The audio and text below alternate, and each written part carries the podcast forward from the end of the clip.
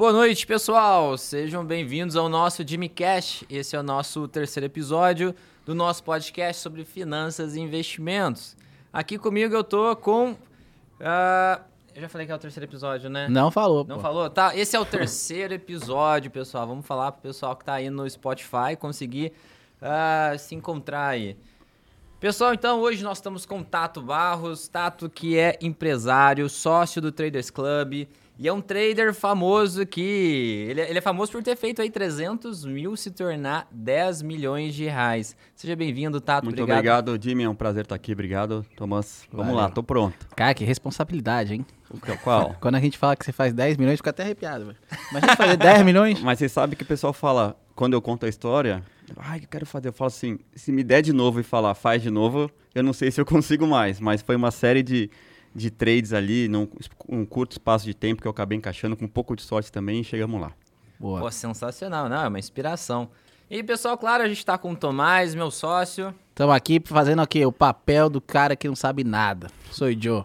Então, assim eu faço também a interação com o pessoal aqui da, do chat. Então, manda sua pergunta aí, que as mais legais com certeza a gente vai usar aqui para botar o tato na parede.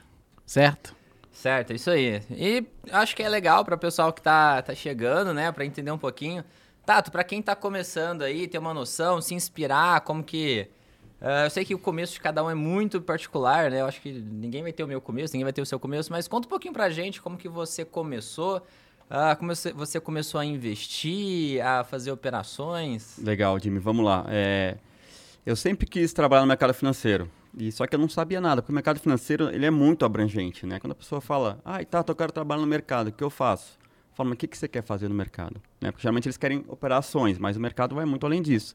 É, e eu certeza. fui, eu trabalhei em 2002, no, no, fui estagiário do Citibank na época, e depois eu fui para o Banco Safra. Resumindo a história, eu estava lá, só que eu era, eu falei, cheguei no Safra e falei, eu quero trabalhar com investimentos, achando que eu ia para uma mesa da corretora, alguma coisa. Ela falou, investimentos, tá bom vou te jogar numa agência lá no centro de São Paulo e você vai ser o operador de investimentos. Falei, ah, interessante, operador de investimentos. O que, que, era o operador de investimentos? Não tinha nada a ver com investimentos.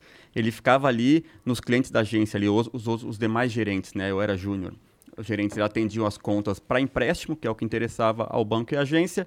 E no final, quando eles queriam falar alguma renovação de, de box, renovação de CDB, falavam comigo, não tinha nenhuma interação com a bolsa. Até que aí, eu ficava lá tentando pegar as cotações porque eu gostava de ficar olhando. E daí tinha um, um ou outro cliente que gostava de saber. E é aqueles pessoal bem raiz, não tinha home broker, até tinha, mas o pessoal não usava. Literalmente ligavam na agência e perguntavam quanto que tá a Petrobras, quanto que tá a Telemar. E passavam para eu falar com eles, né? E nisso eu falei, putz, eu fiquei lá um tempão no Safra, apanhando o Safra, né? O Safra é um banco que é. tira o couro. E... Você tinha quantos anos? Ah, isso aí foi 2004, cara. Então, eu tô com 40, uns 24, 20... 20 Boa. É. E daí, nessa ocasião, tinha um amigo meu que trabalhava no que, na verdade, eu queria, que era uma mesa de uma corretora. E esse amigo meu, a bolsa estava indo bem, ele começou a ganhar muito dinheiro. Vou dar um exemplo, assim, eu devia ganhar R$ 1.500 no Safra, esse amigo meu ganhava 15, 20 mil por mês nossa. lá. Ele era muito rico para mim. Eu falava, nossa, que... É, já é muito dinheiro hoje. Imagina naquela época, 17 anos atrás. E eu falei, cara, como é que pode eu aqui? E ele ganhava dinheiro e saía. Ah, eu falei, meu, é isso que eu quero. Daí ele falou assim, cara, mas você não fala com os clientes aí? Eu falei, fala, eu não sabia nada. Ele falou, você olha as notas de corretagem? Eu falei, olho. É, obviamente eu não podia mandar, mas ele falou, o que, que você quer saber? Ele falou, não, eu quero saber só quanto fala de corretagem. Curiosidade, Curiosidade. quanto era a corretagem na época? A meio por cento, né? Era, meio? Era a tabela, era a tabela Bovespa. Bovespa ainda. Quer dizer... É, hoje em dia ainda, dependendo do que você fizer, você paga ainda tabela Paga uma corretagem é. alta. É, na verdade, hoje em dia Via eles mesa. tiram a corretagem, mas dá um jeito de RLP, ganha é. numa ponta, o mercado os caras ganham. E, e daí ele falou, cara, você sabe que seus clientes aí geram uma corretagem muito boa. Você acha que você conseguiria trazer eles? E nisso aí eu falei, ah, não sei. Só que nisso eu fiquei mais próximo desses clientes, já pensando nisso. E até que um dia eu falei, cara, vou tentar. Tava de saco cheio, peguei e mudei para a mesa corretora. Já fui aí agente autônomo de investimento, fiz a prova da Ancor. E naquela época, agente autônomo era uma pessoa, né? Não tinha esse super escritório de agentes autônomos que tem hoje. Era sozinho, você tem lá, pluga no seu CNPJ na corretora, uma mesa de autônomos. Você ficava lá operando para tentar trazer cliente. Eu sentei lá. Era um broker, assim? Era um broker, normal. Era literalmente o um broker, que ficava no telefone pegando ordem e Nossa, executando. mudou muito a profissão, então. Mudou completamente, né? E eu passei por todo esse processo. Então começou assim. Eu fui para lá e demorou para esses clientes virem. Eu ficava indo atrás, pedindo, pedindo. E eu dei sorte que ali já era 2005 para 2006 começou o boom de IPOs. Foi o, grande, o primeiro grande boom de IPOs na Bolsa Brasileira. Essa época foi boa, hein? Até 2008 Até aí. 2008. Então, do nada, eu que tinha um cliente aqui, outro ali, todo mundo queria abrir conta comigo, todo mundo que eu conhecia indicava, eu abria conta sem parar para participar dos IPOs. E nisso, no meio do caminho, eu consegui uns clientes muito grandes, com, que operavam muito. É, na bolsa. Tanto que meu apelido no mercado naquela época era broker. Esse cara é o broker, porque eu tinha uns clientes que operavam milhões e opções, os caras giravam que nem uns loucos e a corretagem era meio. Então eu comecei ali. É... Fazer bastante dinheiro. Ganhei muito dinheiro ali, cara. Ganhava muito. Era uma coisa. Eu olho para trás e falo, cara, como que eu podia ser tão louco? Ganhava tanto dinheiro, era, era completamente responsável com as minhas operações. Depois eu vou contar que até por conta disso eu quebrei. Mas eu, pô, imagina, 25 anos ganhando muito dinheiro. Era aquela coisa de vida do lobo de Wall é. Street, literalmente. Você, puta, vou para Nova York, vou para Miami. O mercado financeiro vou... é sensacional. Que Até coisa... que vem a conta, né? É. Então foi meu início, foi assim, né? Eu comecei lá e comecei na bolsa aí. Depois eu continuei no mercado, teve a crise, eu quebrei. Podemos falar mais depois. 2008. Que, quebrei assim. Eu tinha, com essa idade, já acumulado uns 800 mil reais. E em 40 Maravilha. dias, na crise, eu fui para menos 200. Eu perdi meus 800 e fiquei devendo 200 para corretora. Caraca, que dor. É. Só pra cortar aqui um pouquinho, já continua, mas eu me identifico muito ele falar que vi um amigo super bem. Eu entrei em opções porque eu nem sabia que opções existiam. Eu parava é, a bolsa normal, ações, eu não, nunca tinha ouvido falar que opções existiam. E aí eu tava no hotel, comecei, um cara lendo livro de investimento, eu, nossa, legal, eu li. A gente começou a bater papo, ah, trabalhei em tal corretora, trabalhei em tal corretora. Hoje faz uns dois, três anos que eu não, eu não tô trabalhando e eu vivo de opções. Caraca, tá, o que, que é isso? Exatamente. E aí eu Você, você espelhou ele e falou, isso é. é, exatamente. Daí eu falei, eu vou aprender esse, esse cara vivia de opções? É, ele falou que fazia dois, três anos ali que ele vivia de opções, que ele não tava trabalhando. E você fala, é isso que eu quero. É isso que eu quero na vida. Pô, pô. sem ninguém mexer no saco, sem nada, eu mesmo, mas é verdade. Perdão, pode continuar, mas é só isso que eu... Então, você foi broker do Safra? Não, eu fui, era, trabalhava em agência do Aí. Safra. Tá. Aí quando você virou broker... Era numa corretora chamada Intra, que por coincidência Intra. depois foi comprada pelo Citibank, virou a corretora de varejo do Citi. E nessa época teve a bolsa, eu quebrei, não sobrou nada, cara. Não nada. sobrou um cliente. Para dizer que não sobrou um cliente, olha a coincidência da vida, né? Como a, a vida é engraçada. Um amigo meu falou assim, cara, tem um cara que opera na sua corretora, só que é outra pessoa que atende. Você não quer atender ele, conhecer? Eu falei, beleza, vamos almoçar então. Só que eu já tinha os clientes grandes, já eram os maiores da corretora. E daí chegou para mim, fui almoçar, um moleque novo, assim, eu tinha uns 25, o cara devia ter uns 20, 21 meio marrentão, folgado, falando de operação. Eu falei, meu, que cara folgado. Sabe quem era? Não. O Pedro Albuquerque, que hoje é o Mentira. CEO do TC. então eu Legal. conheci ele atendendo a conta dele a partir de 2007. Top. 2007. Tá aí... Você vê, em 2007, acho que não devia ter nem 500 mil pessoas na bolsa, tinha? Hoje a gente tá com 5 milhões. É, não. Não, não tinha. tinha. nem 500 mil pessoas. Eu lembro que quando bateu 500 mil, eu tava na eminência. A bolsa vai ter 500 mil. Daí a bolsa vai e volta né? Uhum. Daí lá em 2007, 2006, falava, não, em 2010 a bolsa vai ter 4 milhões. Nunca vai, né? Porque a nossa bolsa sempre dá algum problema. E agora, obviamente, o mercado amadureceu bastante. É, a gente está com 5 milhões de investidores na bolsa hoje. É porque tá, tá assim, tá dando de, de é, é, conta aberta. Na verdade, tá dando 4 é. e alguma coisa, porque tem gente que tem mais de uma conta é. aberta. É, na verdade, Mas... assim, é muito positivo, muito positivo. Só que as pessoas hoje que abrem conta corretora, obviamente a maioria é bolsa, mas não necessariamente.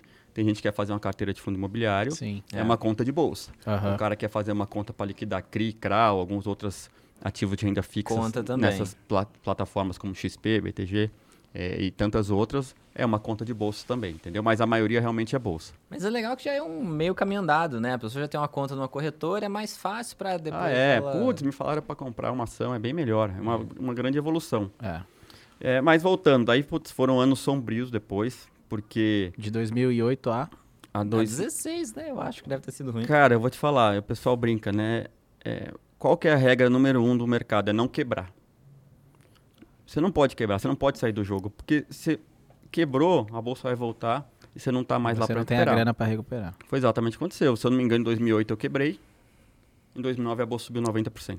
E como que você fez assim? Você tinha menos 200 mil na corretora lá, né? Você tava devendo pros caras. Não, daí eu tava devendo pros caras. Cheguei pro... Devendo. Só que, cara, só que é que naquela época era uma época diferente. Hoje em dia o pessoal do mercado financeiro é muito mais tranquilo do que era. Antigamente era aquele estereótipo mesmo, sou o fodão, eu ando com o terno alinhado que eu mando fazer, todo mundo já comprava os carros mais caros que tinha, toda a molecada louca. Então era muito, puta, foi difícil des- descer disso muito rápido, né? Uhum. Não tava relojão, tudo, era aquela coisa bem Ficar bem, humilde de uma hora pra outra é difícil, bem né? psicopata mesmo. Era muito, era muito, é, ficar humilde na marra, né? E E, da- assim, não, como, é, e daí- como é que a corretora deixou você ficar negativo 200 mil? Cara, porque aquela época, imagina, não tinha diferente. controle de risco igual Não? hoje. Vou te contar uma história. Hoje ainda dá pra você dar uma estourada na corretora. Tinha um Imagina cara que era o, o, o, o diretor financeiro da corretora. E os meus clientes operavam muito. Ah, tá. Eu chegava, eu lembro de uma vez eu chegar pro diretor financeiro e falar: "Fulano, eu- qu- quanto esse cliente tem?" Porque o cara fazia termo, fazia vendia opção, o cara fazia todos os tipos de operações. Quanto de dinheiro? Quanto tá o saldo dessa conta aqui? Ele olhava e falou: "Não, mas tem umas operações em aberto, tem que esperar liquidar." Eu falei, mas quanto tem? Eu não sei quanto tem. O cara, não, volta daqui uns três dias para ver como é que tá a sua. Os caras não tinham o menor controle. Caraca. Você ter uma ideia, olha a loucura, cara. Eu vou te contar um negócio que era muito louco. Isso foi bem no comecinho mesmo, 2005 ainda. Pô, eu não tinha cliente para começar a me dar receita, foi bem no comecinho. E eu vi os caras vendendo opção, pode opção, pré-vencimento. tipo, na sexta-feira do vencimento, eu pegava aquela opçãozinha lá, que valia 5, 6, 7, 10 centavos, que a chance de pupó era muito grande. Vendia um lote assim, ah, eu quero ganhar. Era tipo assim, quanto eu quero ganhar? Porque eu mal tinha dinheiro na conta, mas a corretora não tinha risco. Não- É. eu, eu tinha um te sistema, limitava, eu, ti- né? eu tinha um sistema que não passava por filtro de risco nenhum. Se eu Entendi. quisesse abrir uma ordem de 100 milhões, era capaz de passar. Olha. Daí a gente vendia as opções, eu e mais uns 3, 4 loucos. Eu tenho um vídeo sobre isso, sobre esse tipo de operação. Né, isso, aí é, o- isso aí é o famoso roleta russa. Exatamente. Que a gente, era tão engraçado que a gente vendia, e dependendo da posição, tipo, eu não tinha nada na conta. Eu falava, "Ah, mas eu preciso ganhar 20 mil, 15 mil. E eram valores altos, não é que eu Nada. queria ganhar um trocadinho. Eu socava a opção e a gente, só que isso aí, isso aí passava no risco, mas alertava o diretor. De alguma maneira alertava ele. Cara, a gente vendia, fechamento de sexta, a gente saía correndo, descia as escadas do prédio para não esperar o elevador, para não dar tempo do diretor chegar e ficar puto. E quantas vezes eu fiz isso? Algumas vezes. Caraca. Até que eu tava vendidaço em Petrobras, no vencimento, e um amigo meu, que sentava ao meu lado, vendidaço em Telemar. Entendi. O que aconteceu na manhã ou no domingo à noite? Acho que foi no domingo à noite, não lembro, mas. Ou na segunda de manhã. Saiu um fato relevante da Telemar que subiu o papel 35, 40% na abertura. O- imagina que ele tava. Eu em Petrobras, ele em Telemar. Subiu ele vendido em pó de opção. Meu Deus. Eu lembro da cena, ele é amigo meu, eu sempre dou risada e, e brinco com a história, porque ele tá super bem hoje. Ah, que ótimo. É, não, recuperou no mercado também. Eu lembro da mão dele, eu sentado assim, a mão dele não conseguia segurar o mouse pra zerar. E eu falava, gente, eu não falava com ele, que ele tava desesperado. Eu falei, o que que aconteceu? Ah, ele ficou vendido em pó de opção, o papel explodiu, ele quebrou. Tá devendo. E eu, olha a minha ignorância, eu falo assim, mas pode acontecer isso? Não, muito engraçado, porque você fala, parece que é realmente um monte de moleque com puta poder na mão. Para e Exato, pensa, era uma loucura, cara. Eu falava, pode acontecer isso? A partir dali nunca mais vendi opção. nunca mais. Eu não vendo opção a descoberto em nenhum cenário. Não vendo put a descoberto. Se eu tiver dinheiro para cobrir, ok. Ou eu não fico vendido em call também, se não tiver o papel. que a Daí- gente, a gente nem falou de opções e ele só fala de opções. eu- Olha que maravilha. Eu traumatizei. É. Mas voltando então para Mas eu, eu, eu tento fazer um trabalho educacional bem grande em cima disso, pro pessoal ter bastante noção, nunca vender a descoberto. E se for comprar, e, e alertar do risco também de comprar opções muito curtas e muito fora do dinheiro, que é a chance de virar pó muito grande, né? E é muito louca essa situação. Inclusive, eu acho que devia ser comum essa época, porque eu vi uma entrevista do Flávio Augusto, do Geração de Valor, Sei. falando que ele fazia isso, que ele teve um prejuízo enorme, se eu não me engano, em 2008, que ele fazia venda. Ele fazia. Eu acho que ele fazia. Não sei Venda se é venda descoberta. descoberta de É. call, o que nego quebrou em- alavancado, em- coisa do tipo. Olha, 2008, no, quando saiu o pré-sal da Petro, ali explodiu muito, muito cara vendida, meu. É. Mas muito. É que também fazia seis anos que o mercado só subia. Sim. A sensação é que nada Não ia, ia mudar. parar nunca. Não ia parar nunca. É. Eu imagino que assim, a- deve ter causado essa sensação muito clara de que eu nunca vou perder, eu vou fazer isso sempre. e Eu a fazia operações perde. alavancadas de financiamento, né, financiamento termado. que eu fazia. Olha a loucura. Eu falei assim, meu, eu quero ir pra Nova York. Legal. Mas eu quero comprar um relógio que custa 7 mil dólares. E mais não sei o que. Eu quero, eu quero. Mais executiva. Mas, é, aí- não, nessa época eu não valve de executiva. Mas eu fazia a conta, falava, beleza, eu preciso ganhar.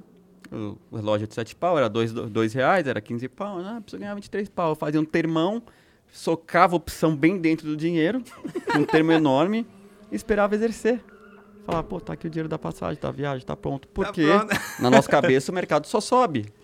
Eu Exatamente. tenho uma curiosidade, em 2008, como é que vocês operavam, é, é, ligava pra mesa? Que hoje, né, você tem uma evolução muito grande das plataformas, né, o home broker ficou muito mais moderno. Tudo na mão. Ah, não, em 2008 já tinha. Um, as corretoras tinham home broker, já tinham até um sistema, tipo, profissional, assim, como se fosse hoje um, um profit, só que era tudo bem tosco, né? Mas já Tinha tinha. grade Os- de Os opções clientes e já tal. operavam, já operavam em casa, alguns já operavam eles mesmos. Mas os, os, os bons, os que eram trader mesmo, como é, tudo isso era muito recente, eles ainda tinham cocostume de Ligar. ligar Ligava na pra mesa. e falar, ó, Mas quero... aí, E era um caos, porque puta, vai sair como? o CPI dos Estados Unidos.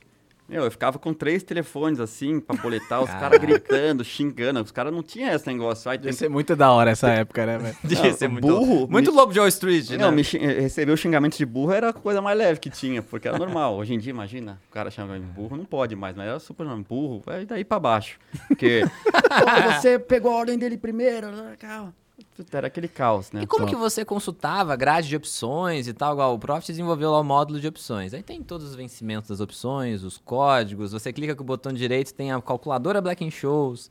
Ah, tem- eu não lembro como é que eu fazia, cara. Sinceramente, não lembro, mas... Parece que hoje a gente usa nada. tanta ferramenta É, que eu fico exato. pensando na galera.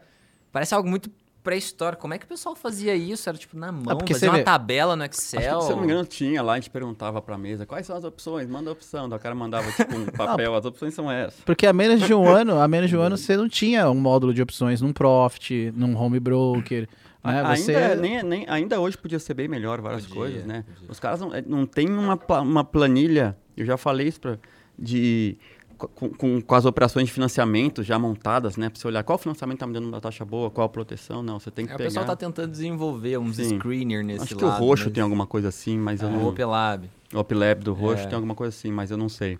Mas era muito ainda diferente, cara. Ainda tem que melhorar bastante as coisas, né? Sim. Comparado com os Estados Unidos, lá tem umas ferramentas mais ajeitadas. Não, os Estados Unidos é outro mundo, né, cara? E, e- e cripto, então? Às vezes tem um pessoal de cripto lá do TC, o Jorginho, o Bogo, eles, eles usam umas plataformas, cara, que olha a minha e fala, nossa, eu tô no século passado. um negócio além de bonito, é lindo, parece que tá num Tem, negócio do futuro. tem as bandeirinhas, né? Tipo, É um book totalmente maluco, não é um book igual o nosso, que é um book... não, um book que é, em vez de ser de lado um do outro, é de cima pra baixo. Eu falei, "Meu, é muito, vocês estão muito na minha frente, cara. muito modernos. São muito modernos. top. Então você parou a história em 2008. 2008. E aí? Daí, problema que depois de 2008, 2009 eu não tinha mais dinheiro, todos os meus clientes tinham quebrado. Eu fiquei lá parecendo um... tentando recuperar, juntar os cacos. E em 2010 eu saí dessa corretora e fui ser sócio de um escritório de agentes autônomos que já era com a XP. A XP nessa ocasião já, já tinha virado corretora, bem no comecinho. E esse escritório, resumindo ali, foram anos muito difíceis, né? Porque se a gente pegar 2010 até 2016, Só queda. foi só queda. Porque 2011 a Europa quebrou os bancos. Daí 2012 é que estava mal, depois começou aquela parte muito ruim do segundo mandato do governo Dilma, muito ruim para os mercados. E então foi dali é, até 2016 muito mal. Por isso que eu só para terminar, por isso que não pode quebrar, porque eu quando eu quebrei em 2008, eu fui ter dinheiro para voltar a começar operações, porque os anos foram muito ruins. Sim, ah, tive uma folguinha em 2016, eu fiquei oito anos sem dinheiro. Oito anos Ah, sem operar. um trocadinho, eu operava, comprava uma opção, perdia, né? Ele e- gosta de opção, hein?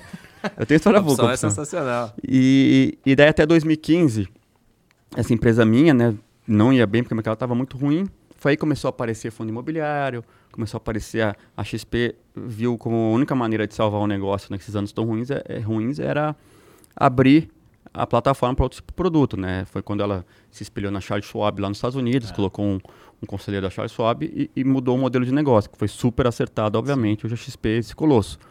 E daí em 2015, tinha um agente autônomo da XP que já era o maior do Brasil, chamava Faros. E a Faros, eles, eles, eles ficam no Rio e estavam começando em São Paulo. E quando eles chegaram em São Paulo, a gente ficou muito próximo, eu e um dos principais sócios da Faros, que é o Felipe. E daí co- co- começamos a conversar e tudo mais, e ali que a Faros fez, fez uma, uma troca de ações, né? Com a Faros, em vez a gente era majoritário na empresa, mas como era muito menor, eu passei a ser sócio da Faros, de 2015 a 2020. Ali já foi um momento bom de mercado, pegamos uma alta, a Faros cresceu, quando eu entrei as carteiras unificadas tinham coisa de 600 milhões, quando eu saí em 2020 tinha mais de 10 bi. Foi o grande boom aí dos agentes autônomos. Então foram anos muito bons, tanto de mercado quanto para a empresa, né? E daí veio, eu já estava cansado, pô, eu era agente autônomo desde 2005, cara, já tinha visto de tudo. Puta, 15 anos aguentando o cliente reclamar é muito duro. Ah, imagino. É muito. Os caras, cara, eu amo, amava meus clientes, amo, tô muito amigo de vários ainda, porque eles conversam de bolsa comigo, Sim. mas eu brinco, cara, eu não aguentava mais vocês. O bom é que o corte já vai estar. e, e no final de 2018, o Albuquerque do TC, que ficou meu amigo todos esses anos, né? A gente manteve amizade, viajar junto, Estados Unidos, Europa e tal, me chamou para ir pro TC.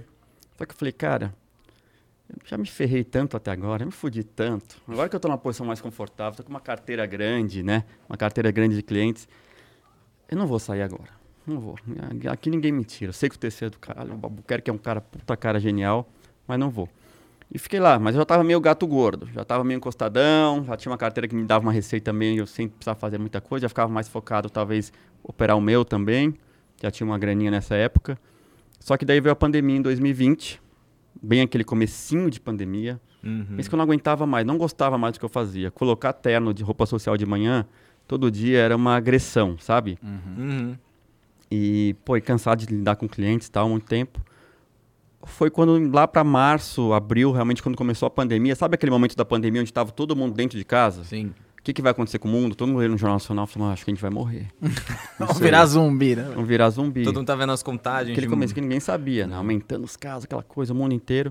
Então eu falei, putz, cara, olha aí, não dá mais para postergar, eu tô, não tô mais tão feliz nessa trajetória que eu tive e eu vou topar o desafio. Eu vou, quero ir pro TC, porque essa época o TC já tava indo legal, pô, eu já falava com o Ferri pra caramba. ficava- minha vida era mais olhar o TC, o que eles estavam falando, interagir no TC do que trabalhar no que eu fazia.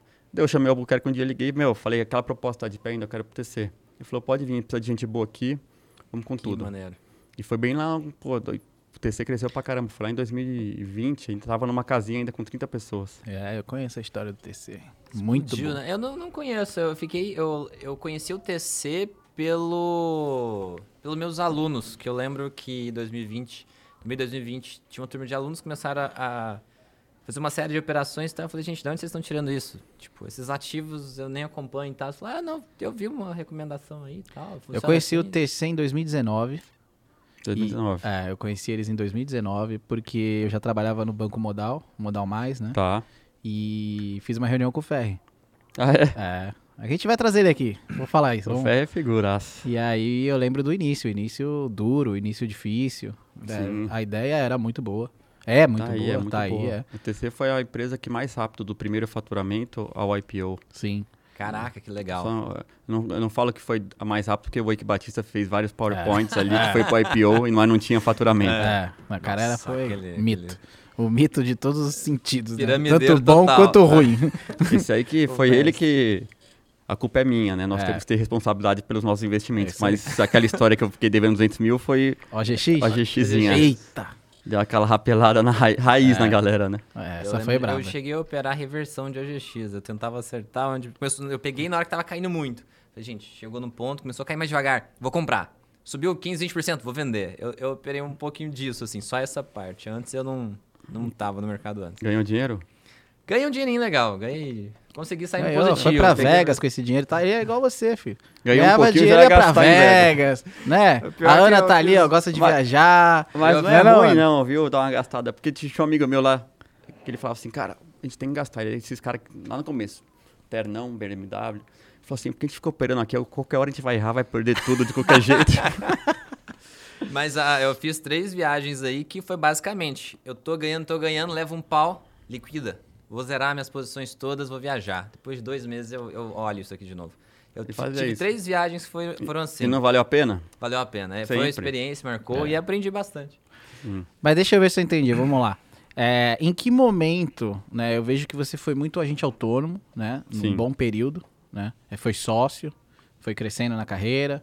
E, e, e que momento você era trader? Você era trader e ao mesmo tempo um agente autônomo? Sim, o agente autônomo não tem restrição para operar. Ah, né? tá. Aí depende da, do AI. Com, com questão com a bolsa não tem restrição, obviamente.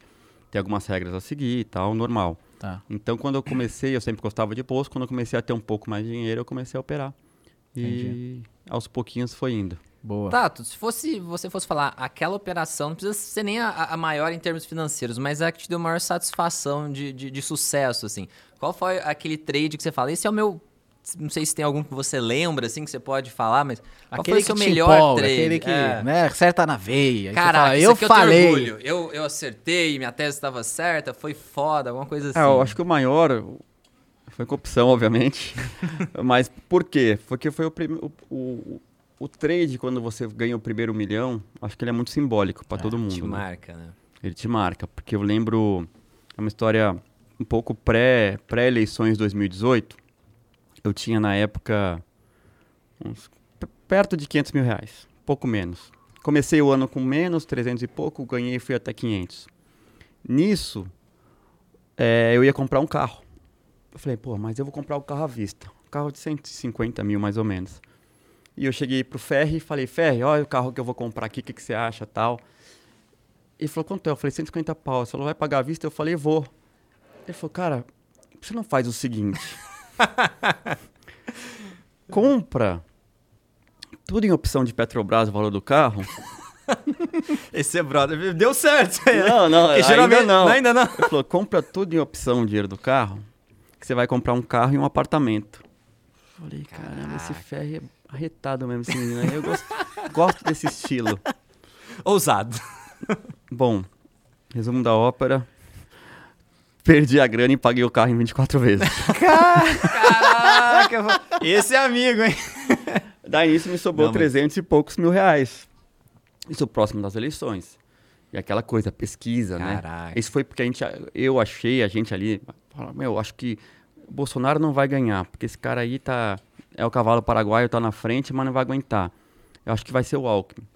Daí nisso a gente apostou tudo no Alckmin, o Alckmin chegou a dar uma, uma erguida boa, que eu lembro que esses 300 mil chegou a dar uma, ah, 150 mil chegou a dar uma grana, e depois voltou tudo e virou pó. Daí continuamos lá. Nossa. Depois, come- depois eu acho que vai ser o Bolsonaro, porque ele tomou facada. Agora o povo tá apoiando mais ainda. Ele não vai cair, não vai cair, vai ser o Bolsonaro. Só uma curiosidade, qual era o prazo dessa opção?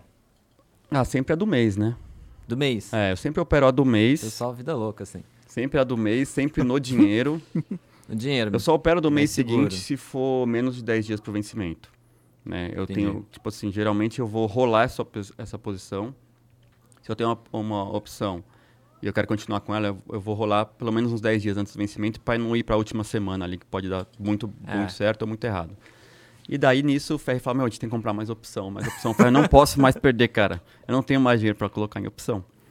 E nisso, a gente ficou conversando e eu desenhei uma estratégia. Que eu falei: Beleza, eu vou arriscar, né? Acho que me pareceu ali que o Bolsonaro ia ganhar mesmo. E se ganhasse, é, seria muito bom para o mercado, porque estava até o final a- a- as pesquisas, aquelas pesquisas, Haddad vai ganhar com certeza, aquelas coisas. Daí eu falei, beleza, só que eu vou operar direito, eu vou operar com estratégia agora. Não... Eu comprei 50 mil. Eu tinha 300 e poucos mil, eu comprei 50. Eu falei, se eu perder 50, acabou. Agora, eu estou disposto a perder nesse trade 50 mil. Olha como operar bem faz a diferença. Coloquei 50 mil. Quando dobrou, porque dobrou aí o mercado, a gente pegou a veia do mercado. Aí foi alta. Quando do- dobrou 50 para 100, eu falei, cara, eu vou colocar mais 100. E subi meu stop para perder só 50. Coloquei mais 100, já estava com 200. Vou ficar justinho nos 50 ali. Daí dobrou de novo. Porque o mercado eu peguei um- uma tendência ali de, de- muito forte. E eu fui fazendo isso, eu não lembro qual opção, mas era Petro, Vale, BB, não lembro exatamente. Então eu ia colocando mais, um pouquinho, e subindo e limitando o meu stop. A hora que cair, eu perco os 50 mil iniciais para ter esse prejuízo. Eu estou abrindo mão de todo esse ganho para tentar dar porrada. E ali realmente o mercado entrou numa tendência muito forte. Eu, eu fui feliz, um pouquinho de sorte também. E foi, foi saiu de 300 mil ali para 1 milhão e 200, coisa de um mês, Nossa. 40 dias.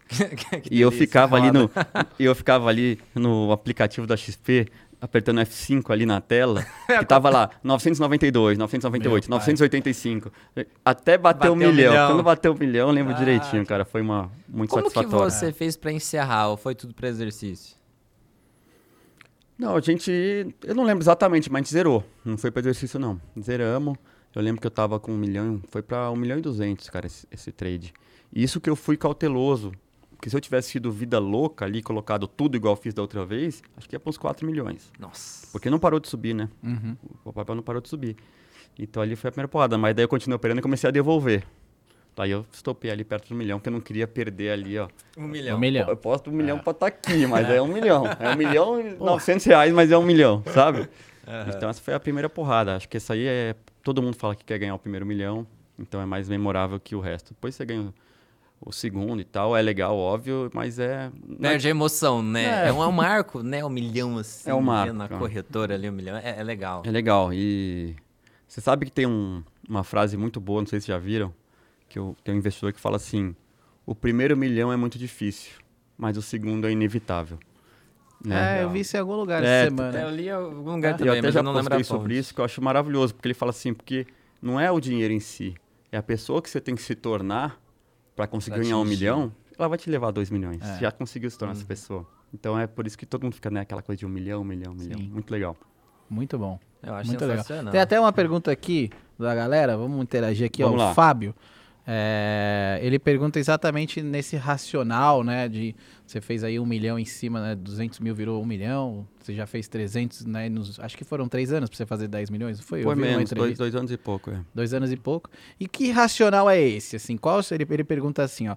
é, qual o racional da estratégia dele de investimentos e as principais operações com opções que ele utilizou?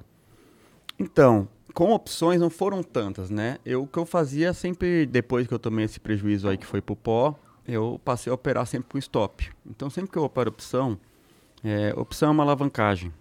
E qualquer tipo de alavancagem, na minha opinião, você não deve alavancar porque você tem um motivo mais ou menos. Você tem que ter uma convicção fora do comum, uma Forte. convicção forte. E se é uma convicção forte, na minha opinião, pelo menos, já- eu tenho que começar e já tenho que andar a favor. Porque eu estou convicto, eu estou alavancando. Se eu estiver só achando que vai subir, não alavanco. Vendo um papel composto. Agora eu estou muito convicto, eu alavanco. Se ele começa a não subir logo na sequência, eu tenho um stop muito curto. Porque eu estava convicto. É o que eu falo, pessoal, principalmente em opções. Cara, você comprou, alavancou, porque vai subir, não subiu, já está errado o seu racional. Será que está tão certo assim? Vai ficar segurando para ver, né?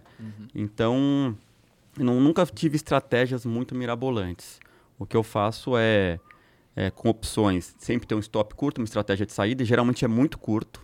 Se for, a não ser que abra guepado, alguma coisa, comprei um real, caiu, abriu 60 centavos. Aí eu estopo mesmo assim. Porque o pessoal tem mania de deixar ir pro pó. Agora eu já perdi muito. Mas às vezes esses 60 centavos numa outra situação, numa outra posição, você pode recuperar muito melhor, né? Mas coisas que, com opção, para responder o Fábio, Fábio, né? Isso, Fábio. É, estratégia de saída curta. É, geralmente é bom você, conforme vai subindo, vai tirando um pouco do dinheiro e deixando. O ideal da operação, né? Obviamente não precisa ser de imediato, é você deixar o lucro. Quero, quero ir pro pau, vai subir, mas já tira o seu, caso já subiu muito. Não faz sentido o negócio que subiu 300% e você ainda vai ficar com o seu principal lá. Então, Garante o seu, né? Eu tenho falado bastante isso pro pessoal. Garante o seu, o pessoal. Cara, no mercado é o seguinte, minha opinião. Você tem três objetivos no mercado. A primeira que você tem, em men- tem que ter em mente é preservação de capital. Essa é a primeira. Como você, você disse, né? Só enriquece quem sobrevive, né? Só quem fica é quem, Quem ganha fica, dinheiro. quem aguenta porrada numa crise igual no passado, perdendo pouco, tem que concentrar a preservação de capital. Segunda coisa que tem que buscar é tentar ser consistente nos ganhos. Se você for consistente nos ganhos, no longo prazo você vai ganhar muito dinheiro. Porque a consistência no longo prazo é melhor que qualquer trade que você possa cravar. E o terceiro, que é a cereja do bolo, é pegar as porradas, né? Aquelas porradas o mercado dá é muito gostoso também. Só que primeiro é conservar. O que, que o pessoal faz? Quer pegar porrada de cara. O Né? pessoal entra querendo fazer all-in, né? Vamos dar minha vida. Ah, vai mudar hoje, minha vida, é mês. isso, vai subir porque eu vi o influencer, eu vi o analista. Aí o cara acaba já ferrando a sua primeira regra, né? Que é sobreviver. É sobreviver e ter. Eu, eu sei porque eu passei por isso, né? Então, mas com opções, eu acho que você tem que ter essa disciplina. É, rolar, que eu falei, rolar pro mês seguinte sempre, não ir, não, ir pro vencimento, rola um pouco antes. Se você é, tá com uma opção que tá caindo muito, rola para de baixo, tenta rolar para baixo, porque é uma questão também de sobrevivência. Opções, às vezes essa vai pro pó, mas essa não vai, é de baixo. E no mês seguinte recupera, só que, só que daí acontece, eu comprei 100 mil opções a um real.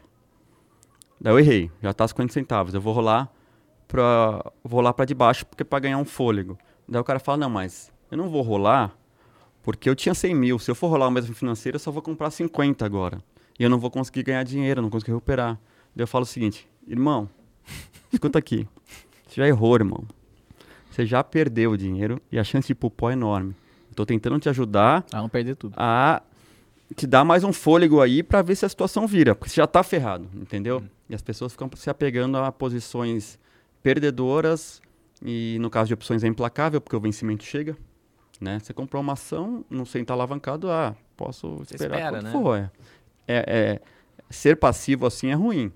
Não, senão o cara comprou Oi lá atrás, está segurando. O cara comprou IRB a 40 reais, está 3. Não quer dizer que vai subir um dia e vai voltar. São empresas que não vão voltar para preço que já tiveram, né? Mas pelo menos não, tá, é, não chega no final do mês e acabou. Então, É. opção é uma ferramenta muito poderosa. É, não só opção, como toda alavancagem, é muito poderosa. Todos são, eu não falo mal, eu sou a favor. Porém, você tem que ter uma disciplina e não usar sempre. É o tiro de sniper que eu brinco. A alavancagem é um tiro de sniper. Você não usa toda hora. Não é uma metralhadora que você sai fuzilando.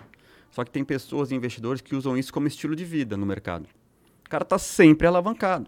O que, que vai acontecer com o cara que está sempre alavancado? Ele quebra. Uma hora vai dançar, por É. mais que acerte. Na vida e no mercado, o corajoso morre, né? Sim, é, é o cemitério de malandro, Mas, tantas né, vezes. Vira, acaba confirmando a ideia de que... É a cemitério palavra mais usada para opções. Nada, hoje em dia eu, eu, eu não- eu tenho um canal, leio os comentários, coisas do tipo, eu quase não vejo mais. Pô, mas Eu- toda vez que eu converso com alguém, alguém fala É, isso. quem, é, né, quem não entende opções, né?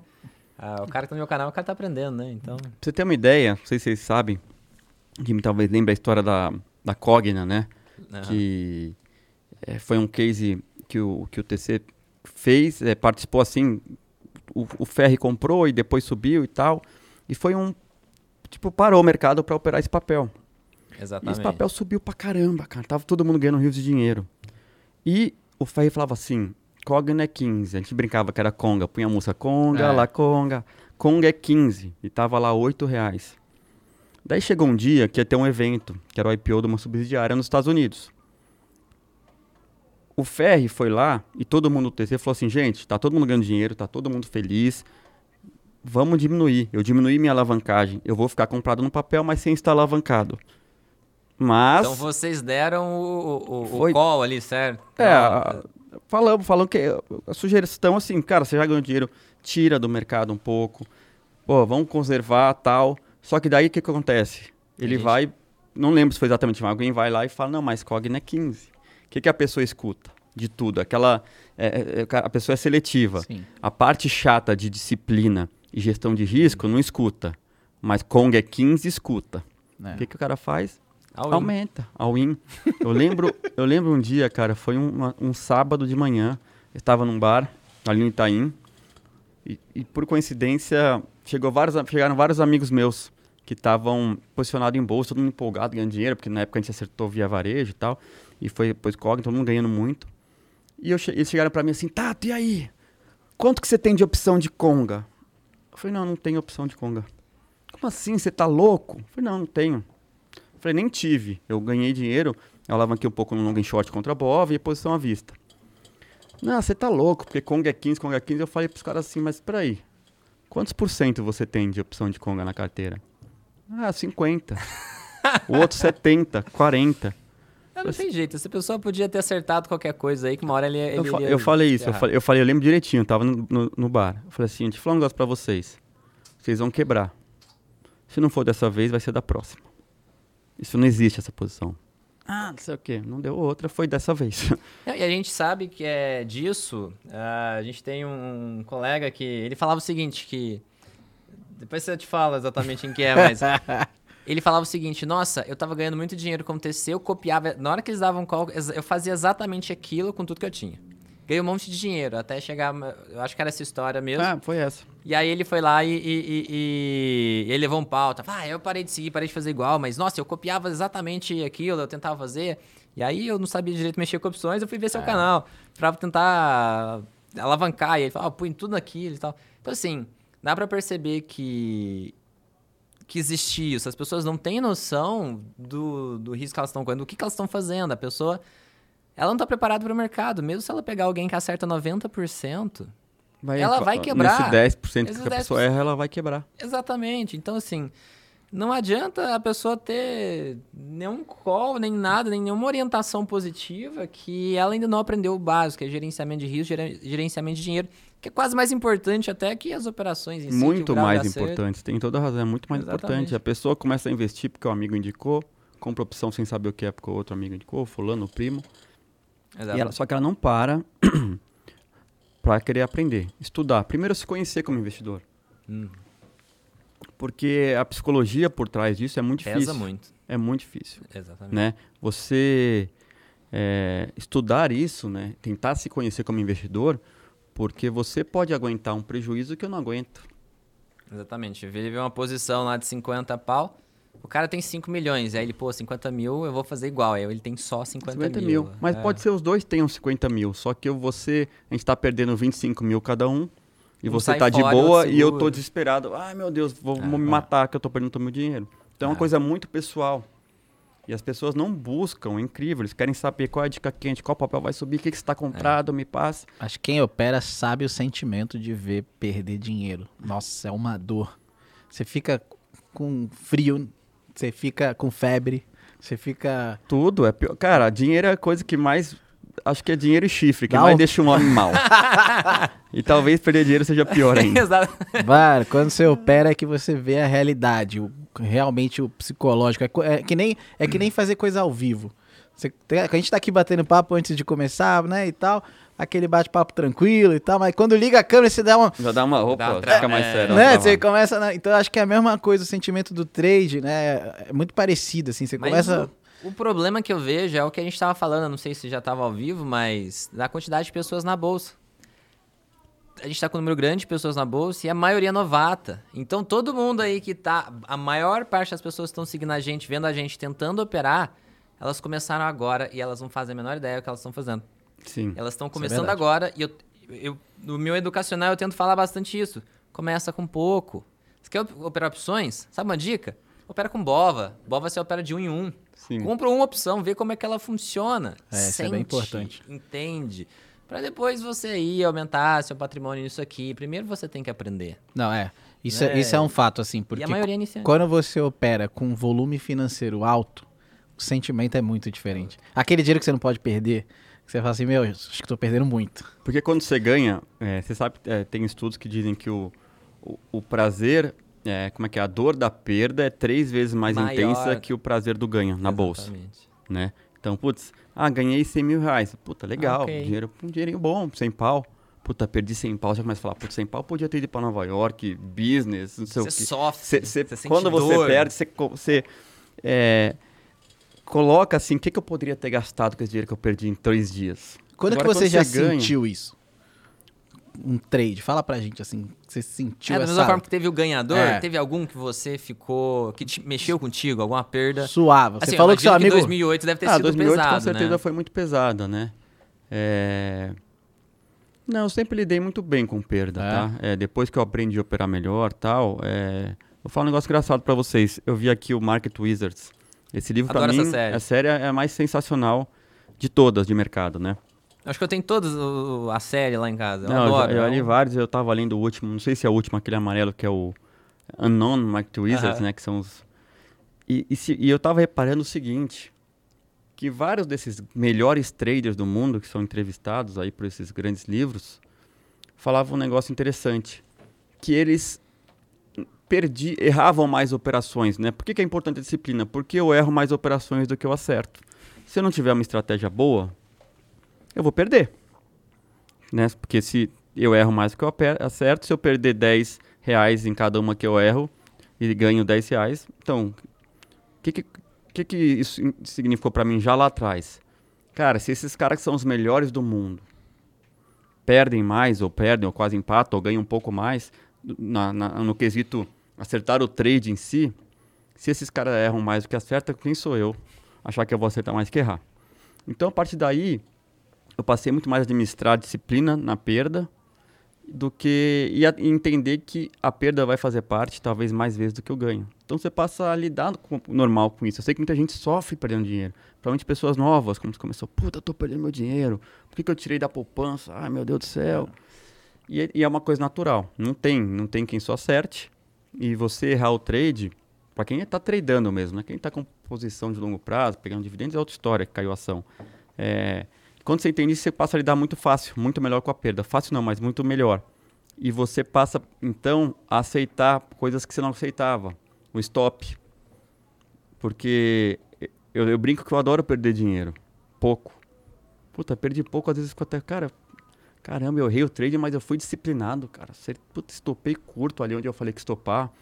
Porque as pessoas têm a ilusão, puta, eu estopei, agora vai subir, eu vou me arrepender. A maioria das vezes vai continuar caindo. O stop, depois você entende como funciona um stop e que no final das. Se você pegar amostragem aleatórias, você vai ver que, putz, ah, o stop, eu vendi aqui, estopei e subiu. Mas na média, o stop vai te salvar mais do que te prejudicar. Né? E você passa a ficar feliz mesmo num trade ruim. Porque tem uma coisa que é interessante, que, que, que esse pessoal fala bastante. Você não está buscando ganhar ou perder dinheiro.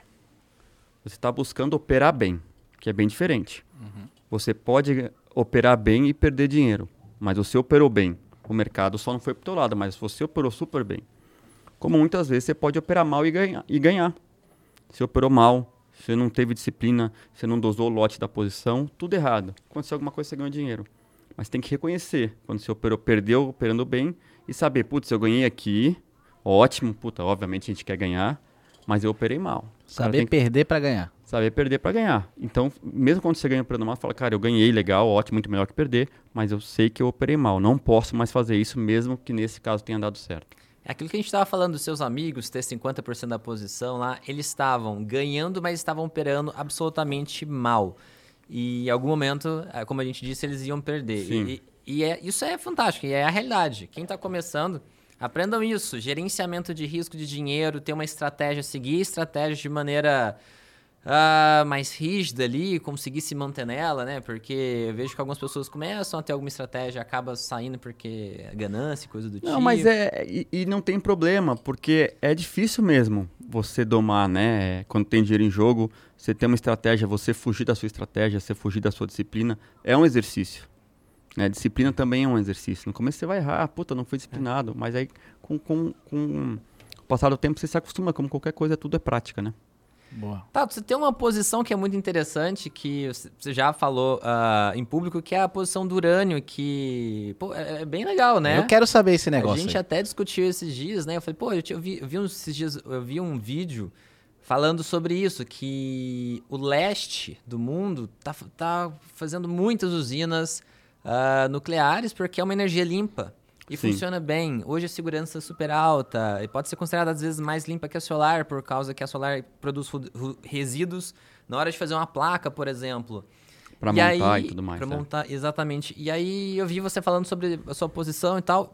Conta um pouco sobre essa posição, qual que é o racional, como que se alguém quiser fazer alguma coisa parecida, para que lado que ela tem que ir. Legal, vamos lá. O urânio, olha como são as coisas, né? Eu brinco que o investidor tem que ser curioso, né? Não faz só, dá uma olhada, não não seja tipo, ah, eu só faço isso, só gosto disso. Seja, seja mente aberta para outros tipos de investimentos.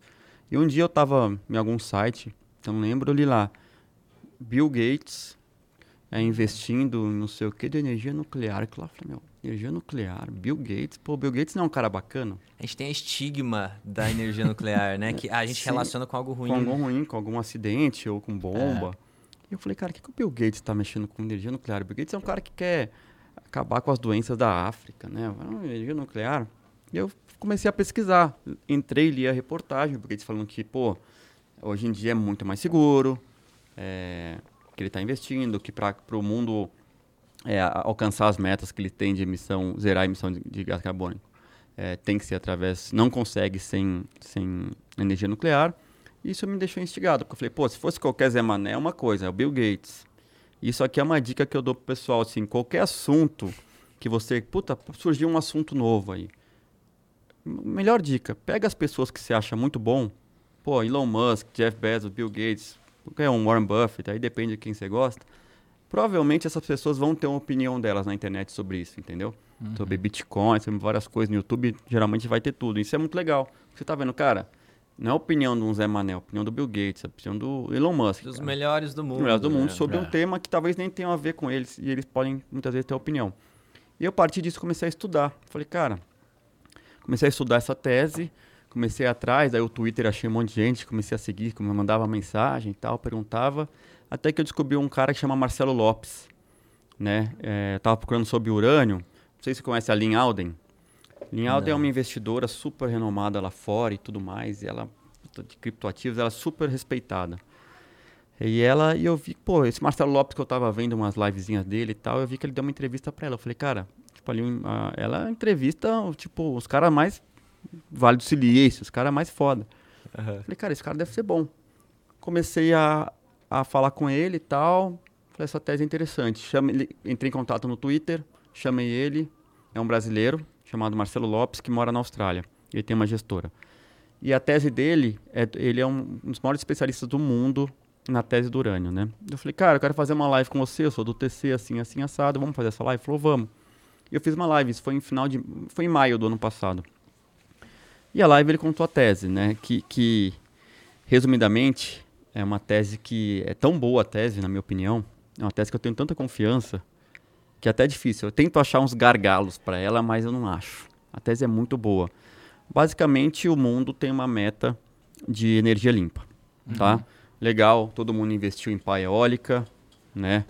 É, todo mundo investiu em placa solar, bonito, mas tivemos vários casos onde deram errado. Não ventou e não choveu.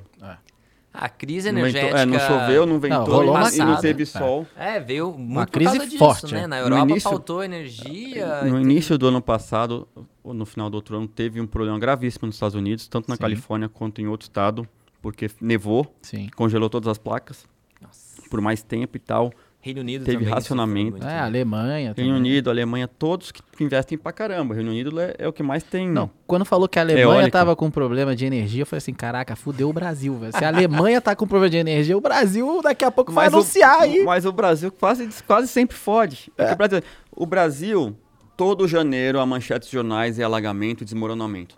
Todo janeiro. É. Todos. Para a chuva que acontece. Ninguém vai lá e arruma a porra do Ninguém. barranco. Ninguém. Na toma época do medidas. vestibular, na época eu tinha lá 18 anos, eu fiz uma prova lá da FUVEST ou da VUNESP, alguma coisa assim, e eles mostraram um texto do, se não me engano, Carlos Drummond de Andrade falando sobre isso.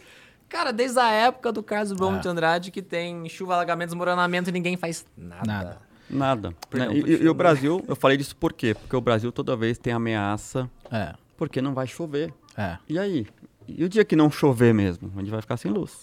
É isso. É, não, já teve várias crises energéticas brabas de racionamento em São Paulo, né, em outros estados. Acho E- que 2002, né? É, Essa foi eu bem, lembro foi bem bravo. acabava, é. Foi muito apagava bravo. as luzes das Apagava casas, tudo. tudo.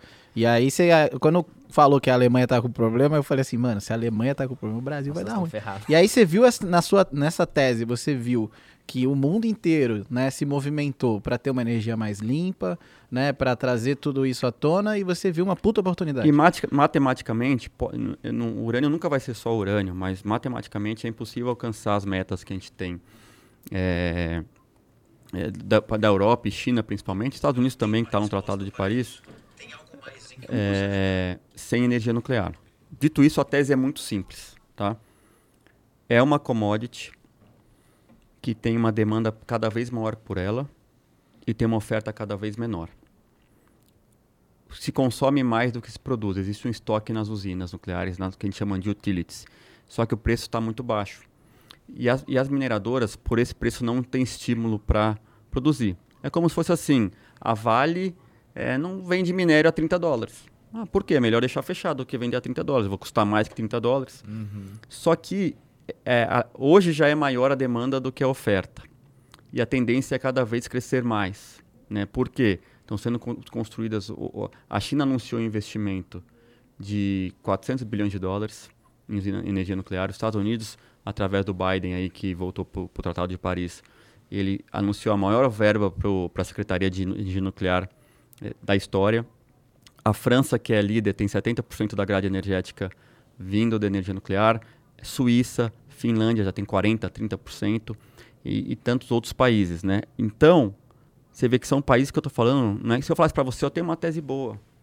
A Nicarágua aqui vai fazer, tá? É, Não, países de Venezuela e o Congo. É. Aí a tendência. Não, Estados Unidos, China. É, as maiores França. economias. Se eu não me engano, a China tem várias em construção, É, né? A Várias. gente tava falando sobre isso, né, Jimmy? Aí Você- a, a gente tava falando sobre exatamente, né? A gente foi, vai te entrevistar, a gente procura as pautas, né? E aí eu falei assim, é, mas é complicado, né? Você fazer. Porque existe essa, né, na nossa cabeça, os desastres, né? Nuclear. A gente tem usina nuclear no Brasil, né? Tem. Então, assim, em Angra, Angra 1, Angra 2, se eu não me engano. Angra 3 tá para Mas- ficar pronto há 30 anos, mas deve É, sair. então, é. Mas aí a gente começou a conversar, o Jimmy super a favor, e eu assim, cara, mas porra, a mídia é só desastre, né? Você fica com medo. Aí você tem aquele problema de guerra nuclear, porque o urânio é por- usado pra fazer bomba atômica. Ah, mas daí aí esse- um país se sim. enriquece de urânio, o mundo já olha assim, mano, por que, que eles estão com tanto urânio? Peraí. Então, assim, imagina a China, né? É que o, pro- o processo é interessante porque eu dei uma pesquisada. O processo de enriquecimento do urânio para energia nuclear é uma coisa, para bomba é É bem diferente, diferente. né? totalmente. Não é o Entendi. mesmo cara que tá minerando e Mas a mídia adora, né? Adoro. Só que sabe, sabe por que mudou? Porque falaram assim, pessoal, legal, nós somos legais, queremos salvar o nosso planeta. Legal. Tá, você é a favor disso? É a favor. Se é a favor disso, legal. Então deixa eu mostrar para vocês aqui. Se não for energia nuclear, a gente só tá Não falando, a gente só tá É. falando besteira aqui para inglês ver. É. É, É. Eu vou te mostrar como não é ruim.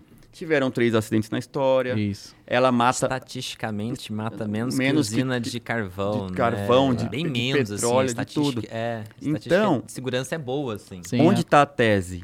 Essa demanda está aumentando e vai, vai ter que aumentar, vai ter que aumentar o preço para incentivar essas mineradoras. Então a tese teoricamente está nas mineradoras.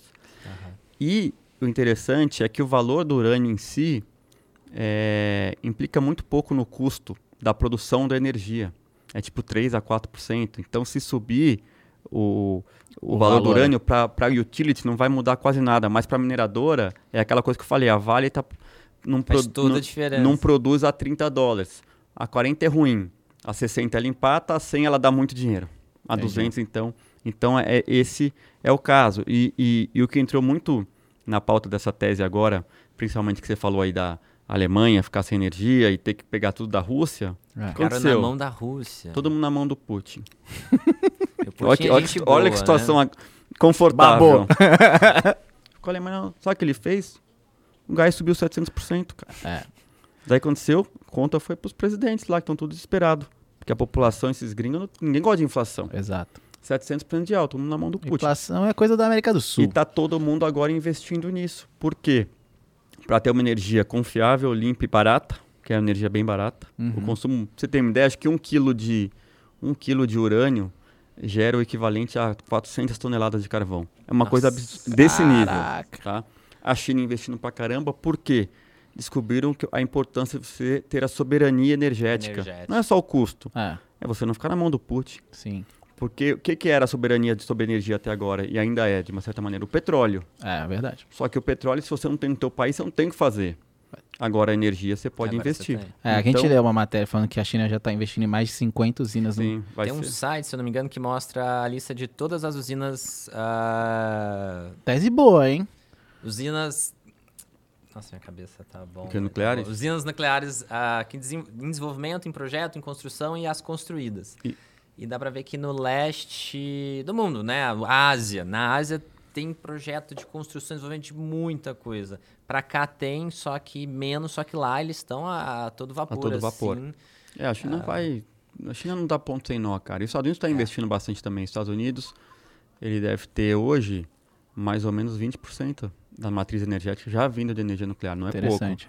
Ah, Imagino que coisa. 20% dos Estados Unidos seja um Brasil em consumo de energia. E- e- Ou mais. E pro leigo, assim, até falei pro Dinho, falei assim, tá, mas como é que investe em urânio, né? Como é que faz? Porque assim, é, é, é um ticker? é um ETF? É, o... A Como é que maneira, são várias maneiras. São empresas, essas mineradoras geralmente são empresas listadas em bolsa. Tá. Só que tem um problema. Uma está no Canadá, outra está na Austrália, outra está no Cazaquistão. Estão espalhadas pelo mundo.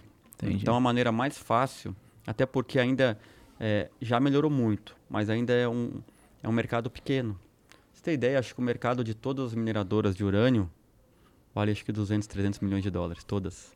Isso aí não é nada. Por isso que tá, Aham. é um mercado pequeno. Então os grandes bancos não nem se dá o trabalho de ficar olhando, porque ele vai olhar e falar, não, tá começando a mudar agora. Aham. Então a maneira mais fácil, ou você pega um gestor, como esse cara que eu entrevistei, que ele tem um fundo, Ah, é um fundo, uma gestora, chama L2, é no Brasil, mas é um veículo offshore, investe no, na nas Bahamas, só que a- ele faz a gestão no mundo inteiro. Ou se a, a melhor maneira é por ETFs, só que infelizmente no Brasil não temos ainda. Né? Uhum. Então tem que ser nos Estados Unidos, tem alguns ETFs que, que vão bem, fazem a seleção de, de empresas, é uma maneira simples de se... Então não dá pra eu ligar amanhã pro meu agente autônomo e falar assim, ó, confiei aqui no Tato, vou, vou dar uma, Não. botar uma grana nesse negócio aí. Como é que faz? Não, Ele aí não vai conseguir me re- resolver. Não, não vai. Tem, tem fundo aqui, tem um fundo dessa gestora aqui, que eu acho que está em algumas casas, não em todas, mas por questão de legislação não consegue replicar exatamente da Entendi. mesma maneira, porque é aquela coisa, ah, proteger o investidor, ah, tá, tá. Entendi. Então, não. Super Mas eu- difícil. Não, não é- mas, cara, Hoje em mas dia é, que muito tá. fácil. Hoje em dia a gente.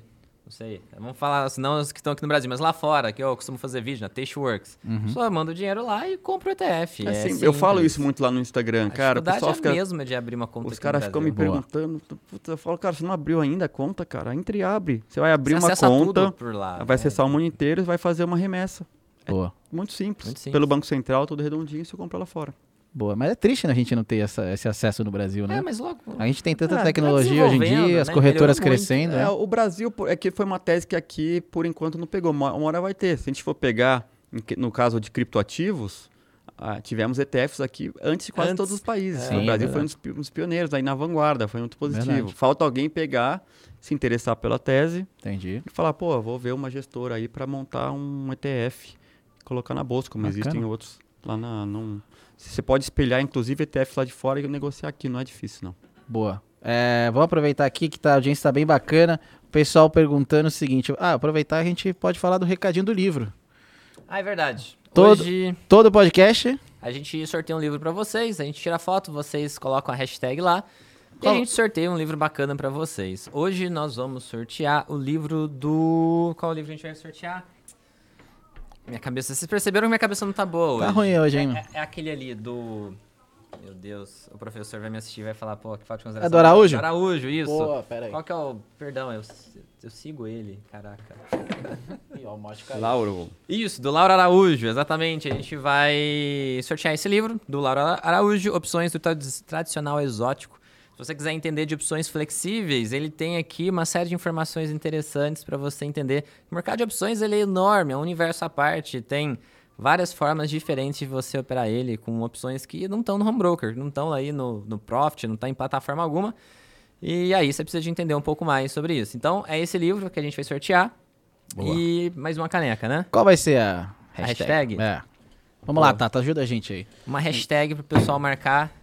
O cara marcar aí no Instagram pra concorrer ao livro. A gente vai tirar uma foto contigo.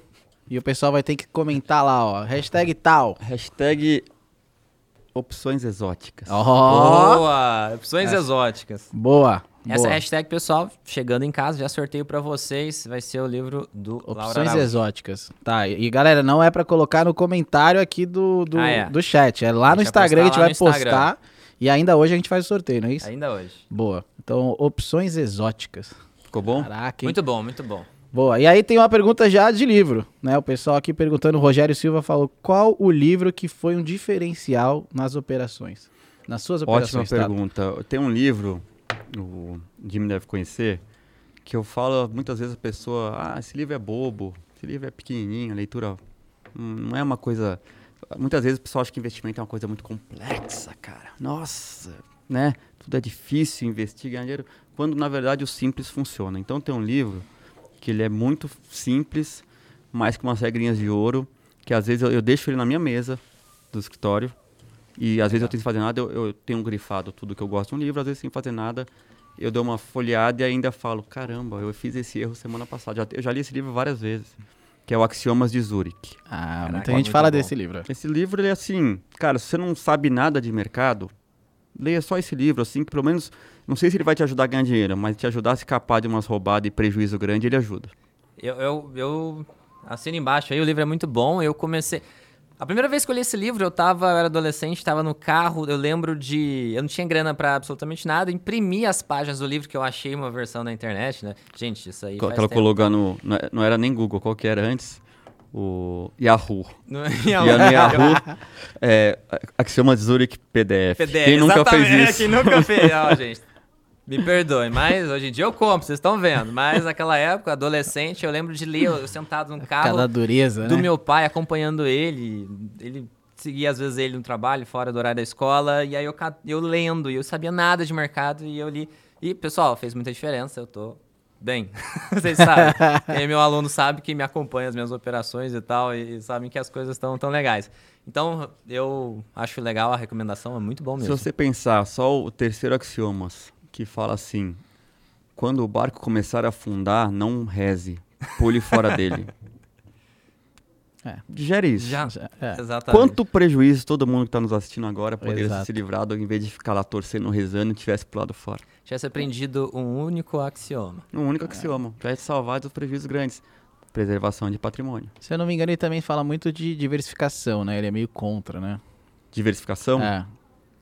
Como ele é um livro bem agressivo em termos de dis- disciplina e estratégia, porque eu não tenho, eu não vejo problema nenhum do investidor ser agressivo, um investidor alavancar, um, um investidor eh, montar uma posição muito grande em um- uma ação só. Uhum. Eu só que eu acho que tudo tem que ser feito com muita disciplina, tá? Eu vou dar um exemplo. É, na manhã que eu opero. Vou te falar uma loucura. Hoje é uma loucura, mas no início do ano passado, no final de 2020, eu dei all-in oi a 1,60. Eita! Polêmico! A win oi é uma coisa de retardado mental. Só que É. eu tinha, eu ia estopar curto, só que eu achei que tava num momento muito bom. Tanto que a oi foi para 2,60 é, e quando começou a cair, eu comecei a fatiar minha venda e fui vendendo, vendendo, vendendo e acabei ficando com médio de venda a 2,30 e pouco. Foi um ótimo trade, né? É, foi Porque, bom. pô, foi muito bom. Foi bom para fazer uma gordurinha, porque depois do ano vem uma pancadaria. É. Mas eu jamais faria sem estratégia. Eu comprei a, dois- a 1,60, provavelmente ia estopar se ela não andasse. Agora, se eu só segurasse, eu ia estar lá, bateu 60 centavos esses dias. Quer dizer, você não tem problema em alavancar, não tem problema em, em concentrar, mas você tem que ter Tem estratégia. que ter estratégia. Então, esse livro, por isso que eles falam, ah, não, não, não precisa diversificar tanto. Concentre, você viu uma oportunidade, uma oportunidade boa, vai para cima, né? Tem aquela frase que eu não... Eu vi ali o Peter Lynch, mas não era o Peter Lynch, é... Esqueci o nome, no Grande Investidor, que ele fala assim, o trabalho nosso é esperar, esperar quanto for. Mas quando você tiver uma, uma oportunidade, você vai na jugular. Porque você esperou a oportunidade. A hora que você. Não precisa também ficar, ai, agora não posso. Você esperou, identificou, vai pro pau. Só que tem que saber aquilo que a gente falou antes. E a estratégia se der errado. É. Montou uma operação. Antes de saber o que vai fazer, se der errado, o que eu vou fazer? Primeiro. Segundo, você tem que ter a disciplina de quando der errado. A não ser que tenha algum outro motivo muito forte que mude a tua opinião. Entra no que eu falei de operar bem, mesmo perdendo. Você tem que ter, uma, ter uma estratégia, né? Então, por isso que eles não falam, como eles são, como é um livro bem agressivo, ele não fala muito de diversificação. Eu, eu não gosto de diversi- de divers- diversificar no sentido porque eu não consigo acompanhar muitos ativos, Uhum. né? Quando você pega assim, ah, o, a carteira recomendada do BTG tem 13 ações. Beleza, eles têm 40 analistas para cobrir essas ações. Uhum. Quem consegue acompanhar 13 ações sozinho? Mas eu digo diversificar assim, ah, bota um pouco em fundos imobiliários, bota um pouco nisso, bota um pouco naquilo. Não. É, é saudável, vai do perfil. Como eu sempre acho que, que a bolsa é, pode me dar oportunidade, embora agora eu estou diversificado porque eu tenho urânio também, é, a bolsa pode me dar oportunidade, eu falo, minha diversificação é caixa ou ações. Às vezes eu estou com um puta dinheiro no CDI. Aonde? Naqueles fundos DI bem vagabundo mesmo, que não paga nem 100% do CDI Só que E o dinheiro ainda- tá disponível. e ainda tem imposto de renda. É igualzinho você, hein, Dinho? E, e o dinheiro tá lá. Mas é engraçado, Tato. Eu já conversei com alguns profissionais de sucesso, né? Traders profissionais como você e tal. E, e o perfil é muito parecido, assim. Tem muito conhecimento de mercado, sabe exatamente o que está fazendo. E não tem essa de ficar, ah, botar 25% do meu patrimônio ali, 25 aqui, 25 aqui, faça uma carteira bacana. Vocês são muito agressivos, de fato, porque vocês parecem ter muita consciência do risco, do que você está fazendo, né, do, do- do gerenciamento, a proposta que você está botando ali daquele investimento que você está fazendo. Então, eh, você, o Jimmy, outros caras que eu já né, conversei bastante aí, de que tem sucesso, a gente vê pelo, né? A gente fala que mercado quem tem sucesso é quem tem dinheiro. Então, é bem interessante assim o, o seu perfil, porque é o perfil que a gente vê realmente pessoas vencedoras no mercado. Sim, sabe o que acontece? É, não é todo mundo que tem esse perfil. Eu, eu até brinco com as pessoas, falam, nossa, Tato, como é que eu... Eu também quero ser um trader profissional. Eu quero viver de trade. Eu, eu penso assim, mal sabe a, a vidinha. Parece que é bonito, né? Fácil. Nossa, eu ganho dinheiro compro uma BMW. Olha como é, É, fácil. pô. Mas, puta, é, é- é sofrido, difícil. cara. É sofrido. Mas você não acha que toda profissão difícil tem uma grande recompensa? É muito parecido com trade, né? Com certeza. Então, assim, quanto mais difícil a sua profissão, mais né, pesado, mais.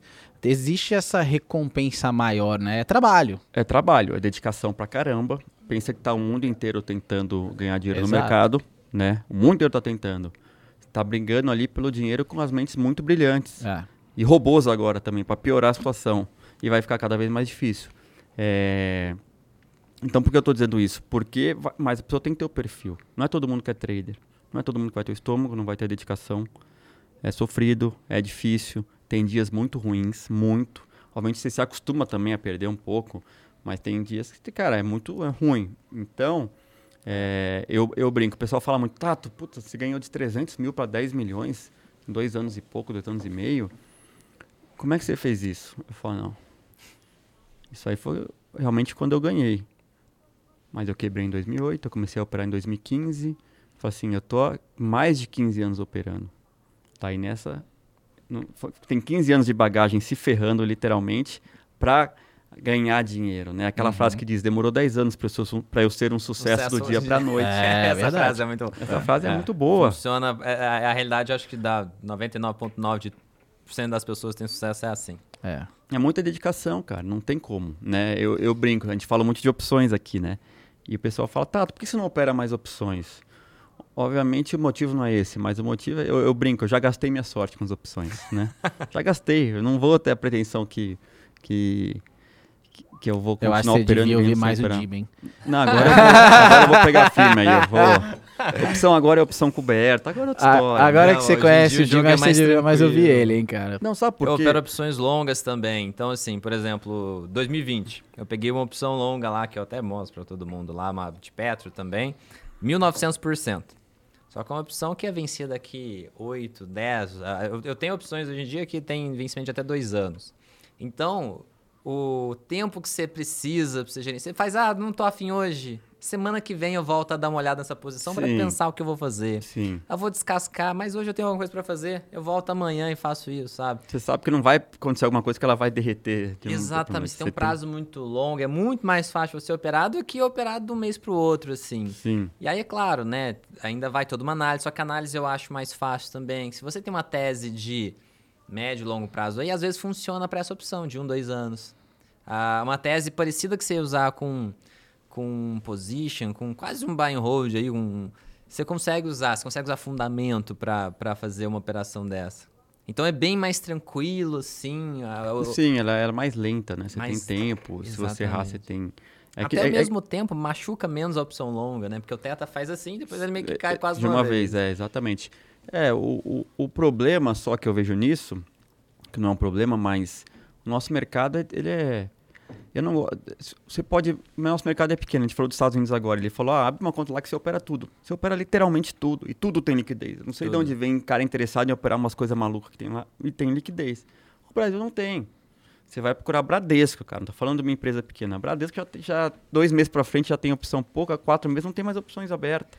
Isso é um absurdo. Daí você vai poder abrir, mandar abrir uma opção. É, É. aí é isso. Você vai operar muito com formador de mercado e com robozinho de formador de mercado. Você vai pagar um spread em cima do Black in Shows, por exemplo, 10, 20% às vezes do valor que seria negociado via mercado se tivesse book. Mas você consegue entrar e sair a hora que você quer. Hoje em dia melhorou muito de, por exemplo, eu tô em opções faz já fazem oito anos, assim. Mudou completamente em oito anos. Então, assim, hoje em dia a gente consegue negociar a maioria dos ativos que tem alguma opção, a gente consegue negociar essas opções é que você negocia. É interessante isso. Você negocia opções como fossem papéis. É. Você põe uma tese longo prazo, compra uma que não vai perder valor muito, muito, muito rápido, com umas opções curtas e. Então, por exemplo, 2020 recuperação, você consegue pegar o ano inteiro de recuperação, Sim. entendeu? É, é- é um outro tipo de trade do que esse de um mês, porque de um mês você tem que ser mu- muito mais ass- assim. É, olho na time, tela, né? né? Olho, na, tela, e olho, tal, dedo no é gatilho. É São um maneiras- sensacional é, também, é diferente. É um mercado que te dá várias maneiras, né? De, Várias maneiras. E tem gente que opera opção as travas que funcionam, opera opções, pô, vendendo opção de papel, é uma delícia, né? Ah, é. é Você vem, tipo, remunerando ali teu capital, você tá com aquela ação lá, vai vendendo fora do dinheiro, é uma delícia. É um trabalho tranquilo, suave, né? Suave, é como, exatamente, essa palavra, su- não é aquela truculência, porque opção é uma truculência. Né? Do nada você tá ganhando 100%. Eu tenho uma regra muito boa para opção, pessoal, vocês que gostam de opções. Não pode, entrando na regra, é na regra da disciplina, de jeito nenhum, pelo menos a maneira que eu opero, uma operação que me deu um dinheiro, um dinheiro bom, né? Não uns 5%, mas uma rentabilidade boa. Não interessa o que aconteça, essa operação não pode me dar prejuízo. Comprei a um real, Uhum. foi para dois. Legal. Ah, eu não quero tirar um pouco, eu não quero, eu quero manter porque eu acho que vai continuar subindo. Começou a cair. Porque o investidor tem muito disso, né? Comprei a um, foi para dois. Tá 1,80. Ah, se for no dois eu vendo. Mas daí, mas tava dois ele não vendeu. Daí vai para 1,60. Cara, um, é 1,80 se voltar lá eu vendo. Mas tava 1,80, por que, que não vendeu? E assim vai, até ir a zero. Uhum. É, então tem uma regra. Comprei, foi a, a 1, foi até 2, voltou no 1 novamente, eu tenho que estopar e acabou. Não, não interessa o que eu acho ali do mercado, não interessa o que, o que eu acho que vai acontecer, eu tenho que estopar. Porque aí eu acho que, na minha opinião, pelo menos, é, o tato com o tato no espelho é muita burrice eu deixar uma operação que me deu 100% virar prejuízo. É uma gestão de risco muito ruim Sim. né? E em papel até que menos, mas opção, você pode comprar uma opção que sobe 300% e no final do vencimento ela vai pro pó, É, vai sim. valer zero. E você não fez nada com Eu esse tive um caso meio do ano passado, a bolsa chegando aí perto dos 130 mil pontos, tinha uma posição em Banco do Brasil longa e em várias outras opções. Banco do Brasil eu deixei RD. O pessoal que me segue me viu, o Jimmy não saiu, eu não vou sair. E aí, beleza, essas opções minhas bateram 700% de lucro, foram, Nossa. viraram pó. Só que tinha várias outras Ah, posições que e tal. mas- compensando e tal. a galera que, tava, que, que me viu lá e tentou fazer igual, aí o pessoal, pô, é, é aquela pegada, o pessoal vai meio que no all-in, o pessoal tem 10 mil, já tava lá com 30, 40 mil e 700%, caraca, que coisa louca e tal, isso é extraordinário. Aí a pessoa falou, vou segurar também, e a pessoa viu o patrimônio dela ir embora. Então, assim, essa é uma regra muito boa. Hoje eu tenho, eu fiz até umas aulas novas para falar o seguinte, pessoal, vocês ganharam, garanta o seu. Eu falo de maneira bem convicta, garanta o seu. Subiu, vai tirando, deu para tirar o capital inicial, tira, deixa só o lucro. Bem nessa pegada, porque acho que principalmente quem tá começando entra em choque quando acontece isso. O cara viu lá, nossa, tô ficando rico. Depois, nossa, fiquei pobre, assim, Sim, né? perde tudo.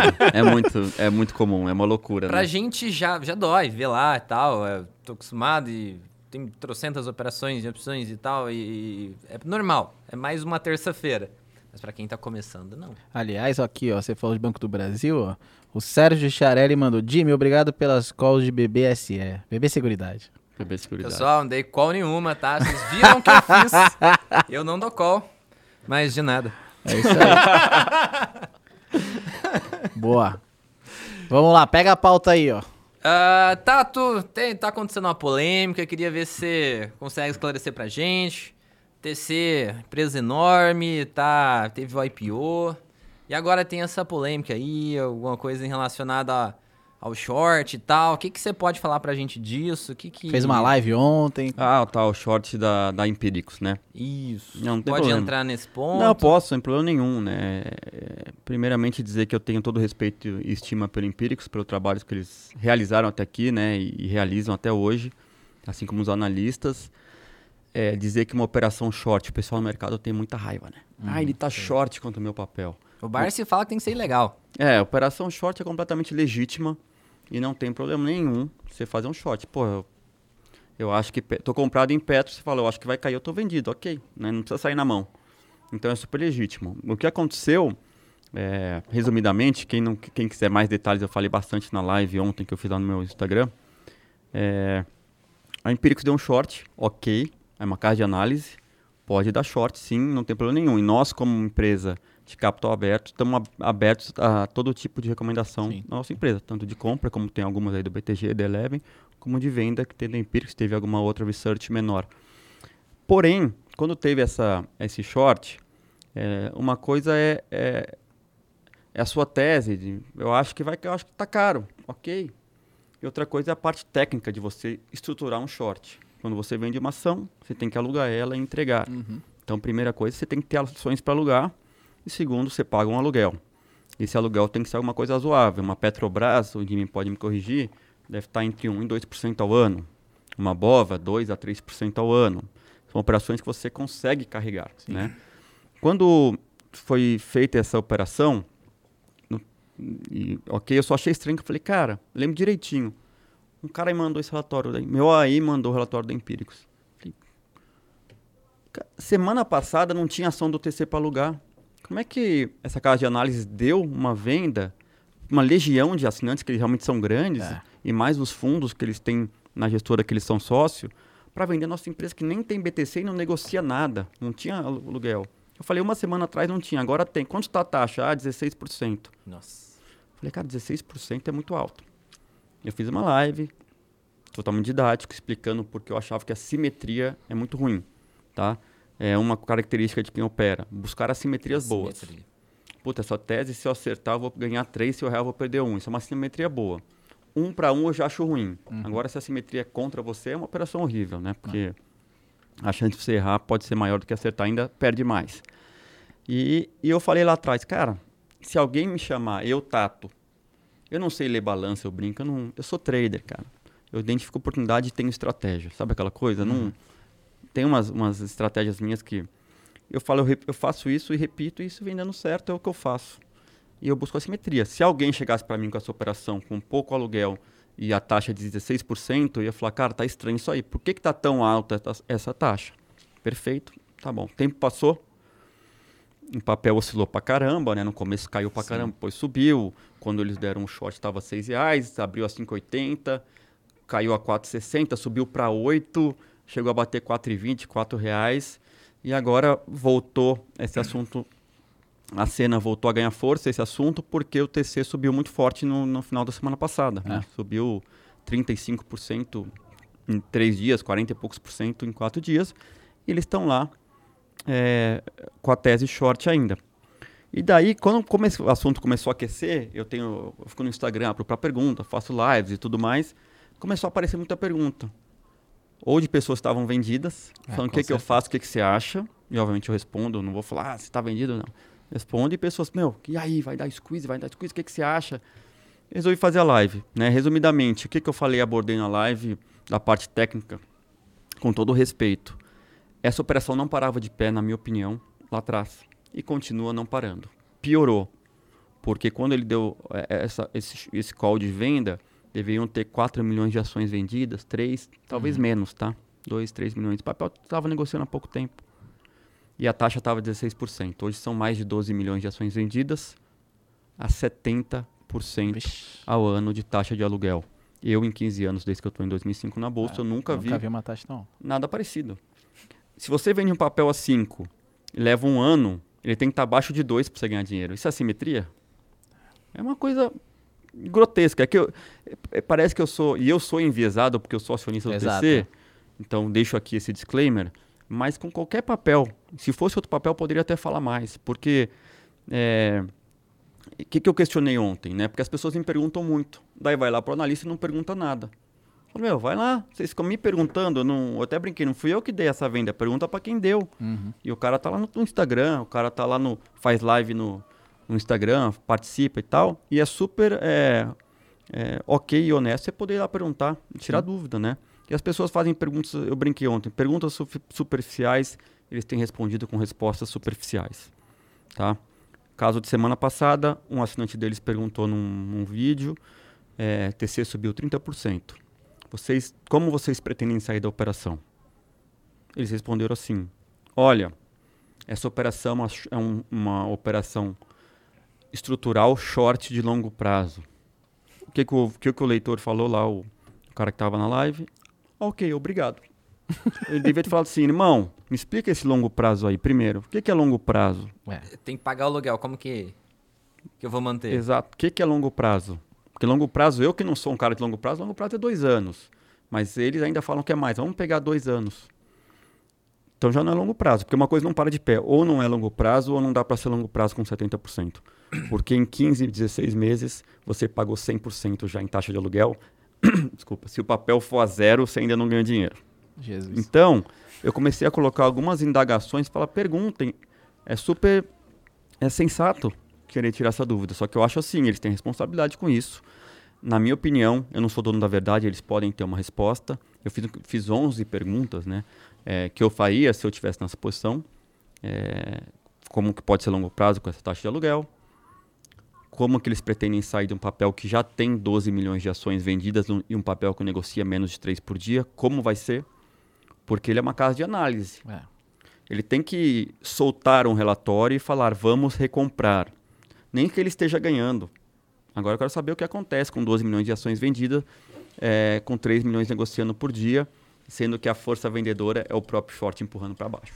Então, são questões genuínas que eu acho que o, o investidor tem direito de saber e de uma certa maneira, não, é, não vou dizer que eles estão mentindo, nada disso, mas o cara, eles poderiam ser menos superficiais e explicar. E é super honesto. Ó, pessoal, deixa eu falar um negócio para vocês, eu acho que TC é caro, mas a situação está muito complicada, porque está um aluguel muito caro, mudou, deteriorou a questão técnica da operação. Então, eu estou falando que aumentou o risco. Quem quiser topar o risco, continua. Quem não quiser, toma a sua própria decisão. Poderia fazer isso. O que, que tem de errado? Mudou? Pior. Agora, os clientes ficam lá, fala que é longo prazo, não explica o que está acontecendo de verdade.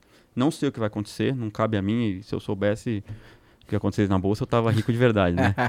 É, que isso, o cara é um tubarão, pô. Mas, mas, então, resumidamente, dentre tantas outras perguntas que eu coloquei na minha live, que para mim parece um pouco sem saída e ninguém toca no assunto.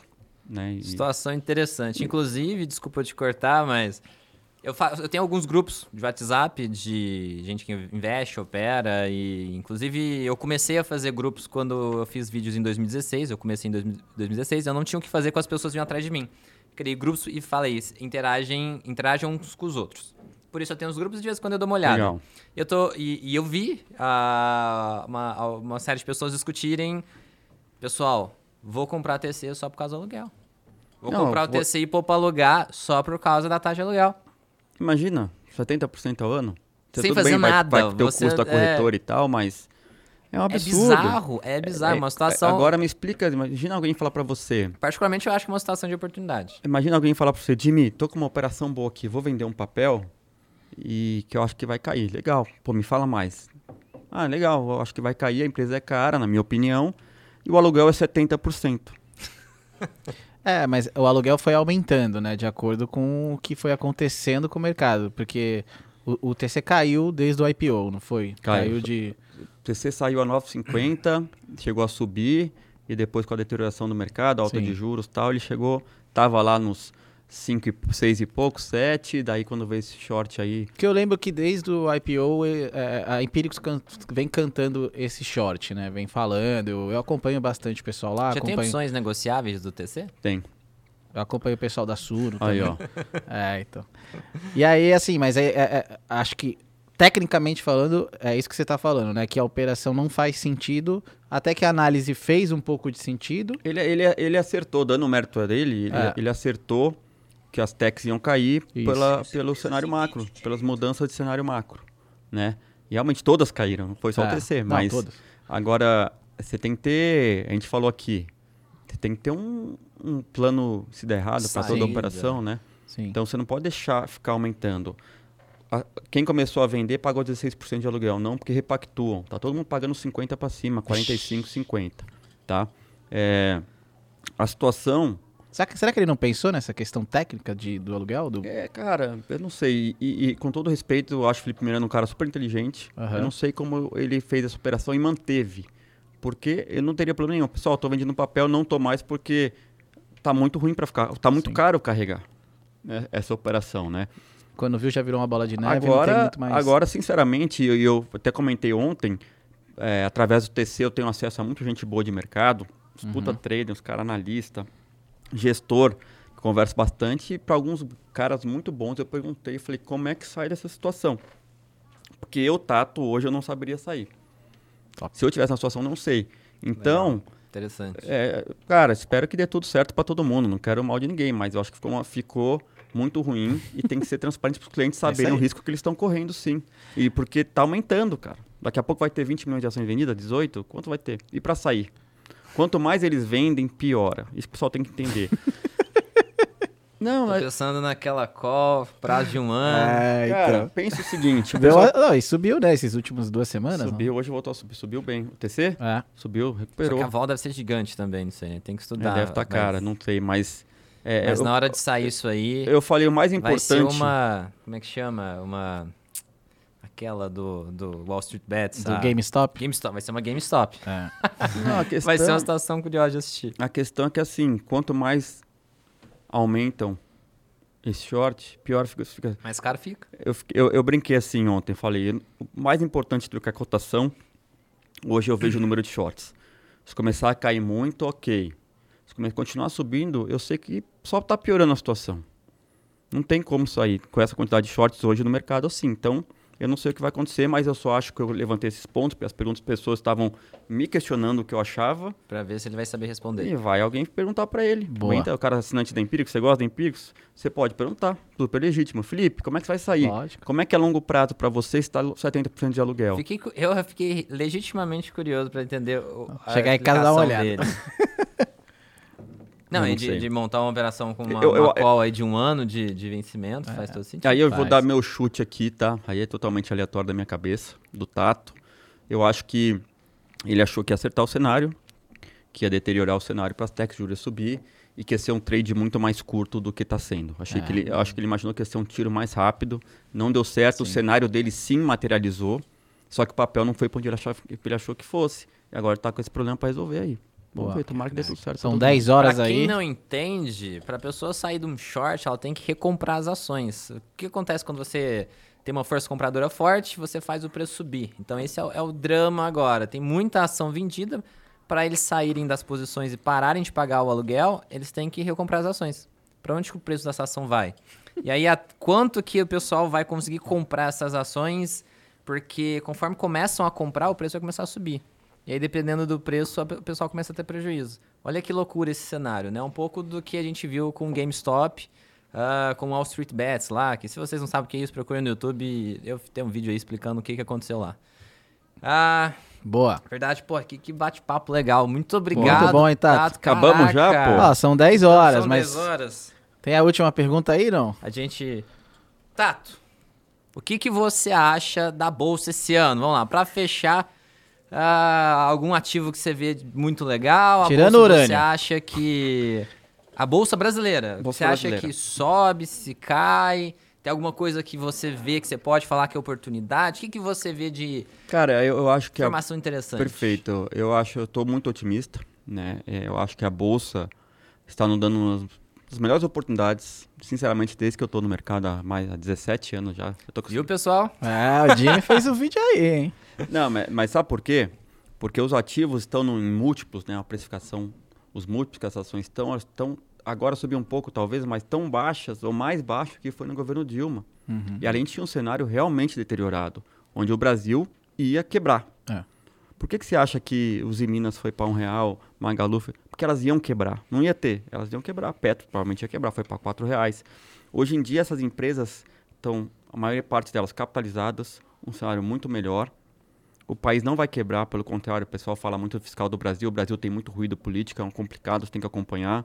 Mas o, o, o cenário fiscal, que é o Tá grande legal. tá legal pra cacete. Tá muito melhor que qualquer um imaginava. Então eu acho que o que a gente tem na mesa agora, obviamente, é, o, o, o- Brasil é sempre difícil, não é que tá um- uma maravilha, mas os preços estão exagerados. Né? O Brasil sofreu muito ano passado, foi uma das piores bolsas, está indo um pouco melhor esse ano. E colocaram muito também na conta das eleições, é, juros subindo e eleições. Juros já subiu. A gente já sabe aí, vai subir mais uma, duas e aí. É. A inflação provavelmente já tenha feito teto, né? Talvez não, não tenha nada. Mas é engraçado que a gente fala, ano passado a gente teve de máxima histórica, né? 130 mil pontos. A uma queda de seis meses direto, assim, vertiginosa. Ah, mas juros, né? Não tem. Ninguém foge dos juros. É porque quando a gente fala que foi ruim, né? É que Eu assim. não acho que foi ruim, entendeu? Ah, A gente entendi. bateu 130 mil pontos, batemos um recorde, volatilidade Mas comparado bombando. com as bolsas do resto do mundo foi ruim. É. As outras saíram muito melhor. É porque a gente- muito ponto. melhor, né? E, e, e- e- é que assim, pensa que você, os Estados Unidos com juros a zero, cara, é, É. difícil o mundo comprar alguma outra coisa, né? É. Você vai, pô, qual a dificuldade de comprar Apple com juros a zero? Vai subir pra sempre. Agora muda um pouco. Vai, você vai falar o que não, vou sair, vou vender minhas ações da Apple aqui, vou comprar é, via varejo no Brasil. Nem faz isso, cara, entendeu? E, o os gringos gring- estão vindo pra cá. e o gringo tá vindo pra cá. Então, porque o, o, o ano passado foi muito mal porque não tinha dinheiro gringo na maior parte, só começou a vir no final do ano. Agora já tá voltando, né? Por quê? Os caras começaram a sacar, os juros vai subir lá, já subiu, vende um pouco, põe no bolso, as techs estão indo mal lá também. Uhum. Então, é, eu vejo um cenário positivo. E outra coisa que o Brasil precificou muito mal são as eleições. As eleições, para mim, agora eu vejo com risco de upside, mas não de downside. Porque primeiro ia, ia acabar o mundo com o Lula. É. É, primeiro que estão dando Lula, Lula como vitorioso, aí é minha opinião, não gosto de discutir política. É, não vejo ele com essa folga tão grande. Tá. Né? É, beleza, mas vai que é o Lula. Eu não acredito, mas vai que. Ele já acenou pro Alckmin, ele já vai pro Alckmin de vice, ele já acenou pro centro, ele vai montar uma equipe econômica boa. Sendo Lula, que não é o melhor cenário, a Bolsa já pode ir bem. Sendo o Bolsonaro, a Bolsa, Bolsonaro, é isso aí mesmo, vamos com o Bolsonaro mesmo, que é o que a gente tem, vamos tentar pa- passar umas coisas aí. É Brasil, não tem. O Brasil, a gente, o Bolsonaro provou que o presidente não manda em nada, cara. Nossa, pior que é verdade. Nada Então, passa, tudo para. Lula não é tão ruim, Bolsonaro é melhor na, pra bolsa, gente. Eu tô falando, Aham, não sei se sim. tem pessoal aí com, com político de Não, estimação. toda vez mas que a não. gente fala de política aqui é o caos nos comentários. Não, Não. tô nem olhando, velho. Eu adoro. E eu ainda acredito, isso é onde o pessoal mais me xinga no Twitter. Acredito sim na possibilidade de uma terceira via forte. É mesmo. Sim, porque é uma eleição. Ah, não adianta você ficar vendo assim, ah, o Lula tá com 35, o Bolsonaro com 28. Isso não serve pra nada. Uhum. Tem um mundo de gente aqui que não quer votar no Lula nem no Bolsonaro. Vai votar no Bolsonaro porque odeia o Lula e vai votar no Lula porque odeia o Bolsonaro. É. E quem é a terceira via? Eu acho que a terceira via pode vir. Só tem uma. Posso falar, ver se eu acerto? Eduardo Leite. Eduardo Leite. Jura? É o único cara. Uma vez eu tive com um analista, um analista político. Não é o Moro? Não. Não, Moro não vai. Não. Eduardo Leite. Eduardo Leite. E tá, tá mexendo já os pauzinhos ali. Kassab junto, já tá, já tá na mídia aí, cara. É mesmo? Uma vez um analista político falou pra mim uma frase muito impactante. Ele falou assim, Tato, não existe uma pessoa no mundo que tenha a chance de ser presidente do país que vai falar, não, não quero. Se o cara tiver chance, ele vai. Então o Eduardo Leite, ele tá esperando até agora, mas ele tem chance. Ele é mais bem cotado que o Dória, provavelmente mais que o Moro, e se tiver uma terceira via, é ele. Ele vai falar, não, vou, vou respeitar que o Dória ganhou. Ele vai É. sair pular fora do partido e vai tentar. Não custa tentar, entendeu? Você acha que ainda dá tempo? Tá dentro do tempo aí, com certeza. Ah. Então eu Ah, acredito. porque o Dória não tem chance e nenhuma. quando eu digo também. terceira via, antes que o pessoal me xingue aí, estavam gostando de mim, agora começa Vamos a ver, xingar. vamos ver aqui, ó. Quando, quando eu digo terceira via, não estou dizendo necessariamente que a terceira via vá ganhar, mas ela chega roubando o voto do- do- dos Dos extremos. dois lados. Isso aí já é positivo, porque como ele começa a roubar lá, é, é, é, preencher essa lacuna aqui dos extremos, ele começa a converter os extremos para o centro. Pro centro. Porque eu falei, esse cara com esse papo de centro tá me roubando voto, e tá me roubando voto, vamos pro papo de centro. Acho que o Trump fez uma estratégia Reduz parecida o, também, o né? extremismo da coisa, É. né? um Reduz, ninguém, cara, ninguém aguenta mais extremismo, cara. É. Sabe? Puta coisa chata, velho. Dos dois lados. Mas vamos lá, com Concordo convicção. Com convicção. só tem é, só upside agora. Mesmo É? com. Mesmo quem ganhar. Mesmo com a pior das hipóteses sendo o Lula, deixando claro, o pessoal me chama de lulista na outra lá. Não, gente. Não, de- Então- Muito longe, mas a. Só upside agora, mesmo se for ele que for ganhar. Você acredita forte que uma terceira via tem chance. Tem chance. Você não E- acredita na e- polarização Lula-Bolsonaro. Terceira via tem chances através do Eduardo Leite, sim. Não tô falando que, que, que ele é o melhor, nada disso, mas é f- pra gente encarar o mercado, como isso impacta os nossos investimentos. Só isso. Como é que o Lula impacta, como o Bolsonaro impacta, como é que o- um- uma terceira via forte impactaria. Uma terceira via forte, mesmo ganhando, é muito bom pra Bolsa. É. Boa. Né, Eu, acho que agora- a gente, Eu acho que pra bolsa seria o melhor cenário, assim. A bolsa ia achar. eu acho que a gente tem que, para Perfeito. todos os nossos entrevistados, falar sobre política. Porque É. cada um tá falando uma coisa. A gente tá no terceiro episódio, o primeiro falou centro-esquerda. É Né? porque, assim, de modo geral, eu acho que o consenso é as pessoas querem o centro, as pessoas não querem extremos, assim. Ah, apesar do Paulo Guedes ser- ter feito. um- O cara fez milagre lá dentro, na minha visão. ah, o Bolsonaro fala muita porcaria, né? Então assusta as pessoas. E existem pessoas moderadas que olham aquilo e falam, putz, não faz, se, se assustam. E também tem a, a, extrema esquerda, né? Que aí qualquer coisa lá que. O problema, vocês viram recentemente até alguns grandes gestores, e saiu um relatório que eu, eu, não concordo, mas o Lula é o salvador do Brasil lá fora. é. Porque o gringo, o gringo, quando Verde, analisa né, investi- o Verde Stuberg falou Stuber. que o Lula pode ser a salvação. Ridículo. O, o gringo, quando vai investir em um país, ele, ele não, não, não tem o, a emoção que a gente tem, o, o amor, o apego, a raiva. Ele faz conta. Tá barato ou tá caro? Quem que vai entrar? Entendi. Ah, vai entrar o Lula. Ah, o Lula. Em 2004, 2003 até 2009, puta, esse cara foi bom. É. Ele não sabe que a Dilma depois foi o Lula que pôs, ou não tá nem aí. Uhum. E o Bolsonaro, por incrível que pareça, cara, é, ele, ele tem um filme queimadaço lá fora. É. O pessoal não gosta dele, por quê? Eu falo que ele é, ele é, o político menos político que a gente já, já teve. teve. Porque ele não é político. É. Lá, lá pra, pro gringo, ele é homofóbico, ele é é. genocida. Ele põe fogo na Amazônia. Põe fogo na Amazônia, é o que tirou sarro da Covid, não, não comprou vacina. O cara tem muito mais pé atrás com o Bolsonaro do que com o Lula. E a gente aqui tem outra é. percepção. Óbvio que a gente Exatamente. se fudeu com o Lula pra cacete, com o PT. Então não tem, né? É, as declarações do Lula vêm assustando um pouco também, né? O mercado interno, não o gringo. Né? Porque o gringo já botou acho que 35 bilhões de reais já. Em janeiro, né? né? Aqui é uma equação difícil, sabe por quê? O Lula, ele tem que se manter fiel ao eleitorado dele. É. Ó, oh, nós vamos Petrobras não tem que subir combustível. Tem que se manter fiel a isso. Não, ele, é, é, ele, fez agora uma declaração de teste de gasto, de, né, bem polêmica. Reforma do tipo, trabalhista, gasto, falou vamos, que vai regular a mídia, regular Vamos a usar o que dá para usar, vamos fazer aqui um, um, um Mas daí na Faria Lima ele fala outra coisa. É. Ele, ele, não pode trair o, o, público dele. Entendi. E ele, em algum momento, já convergiu antes. É que o Lula faz preço, o que o Lula faz preço até pro Bolsonaro. Que é uma coisa hoje, a gente está em fevereiro. Como é que vai estar tá a inflação em outubro? Falta bastante tempo. Isso muda muito. Né? O Bolsonaro já está nos auxílios, tá, mas muda muito. Então, o Lula não pode deixar tudo lindo também para a economia por dólar cair e ajudar o Bolsonaro a ser eleito, entendeu? Sim. Então você acha que ele tem esse tipo de estratégia? Ele, ele, ele pensa nisso? Com certeza.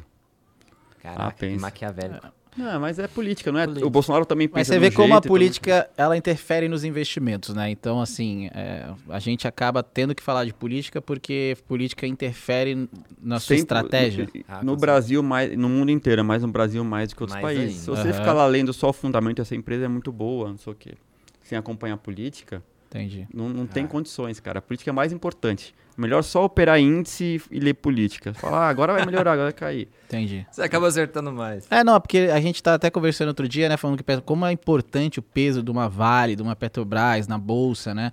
É, essas empresas afundando, ela leva o índice embora e, e, acaba que tem muita interferência política nessas empresas, então isso afeta diretamente a, a, o nosso índice, né, a bolsa. Então, é, é, eu acho que é por isso que essa importância que a gente dá né, em relação às falas de um político, às ações é. de um político, porque interferem. Isso também, sem dúvida. É. Interfere diretamente, né?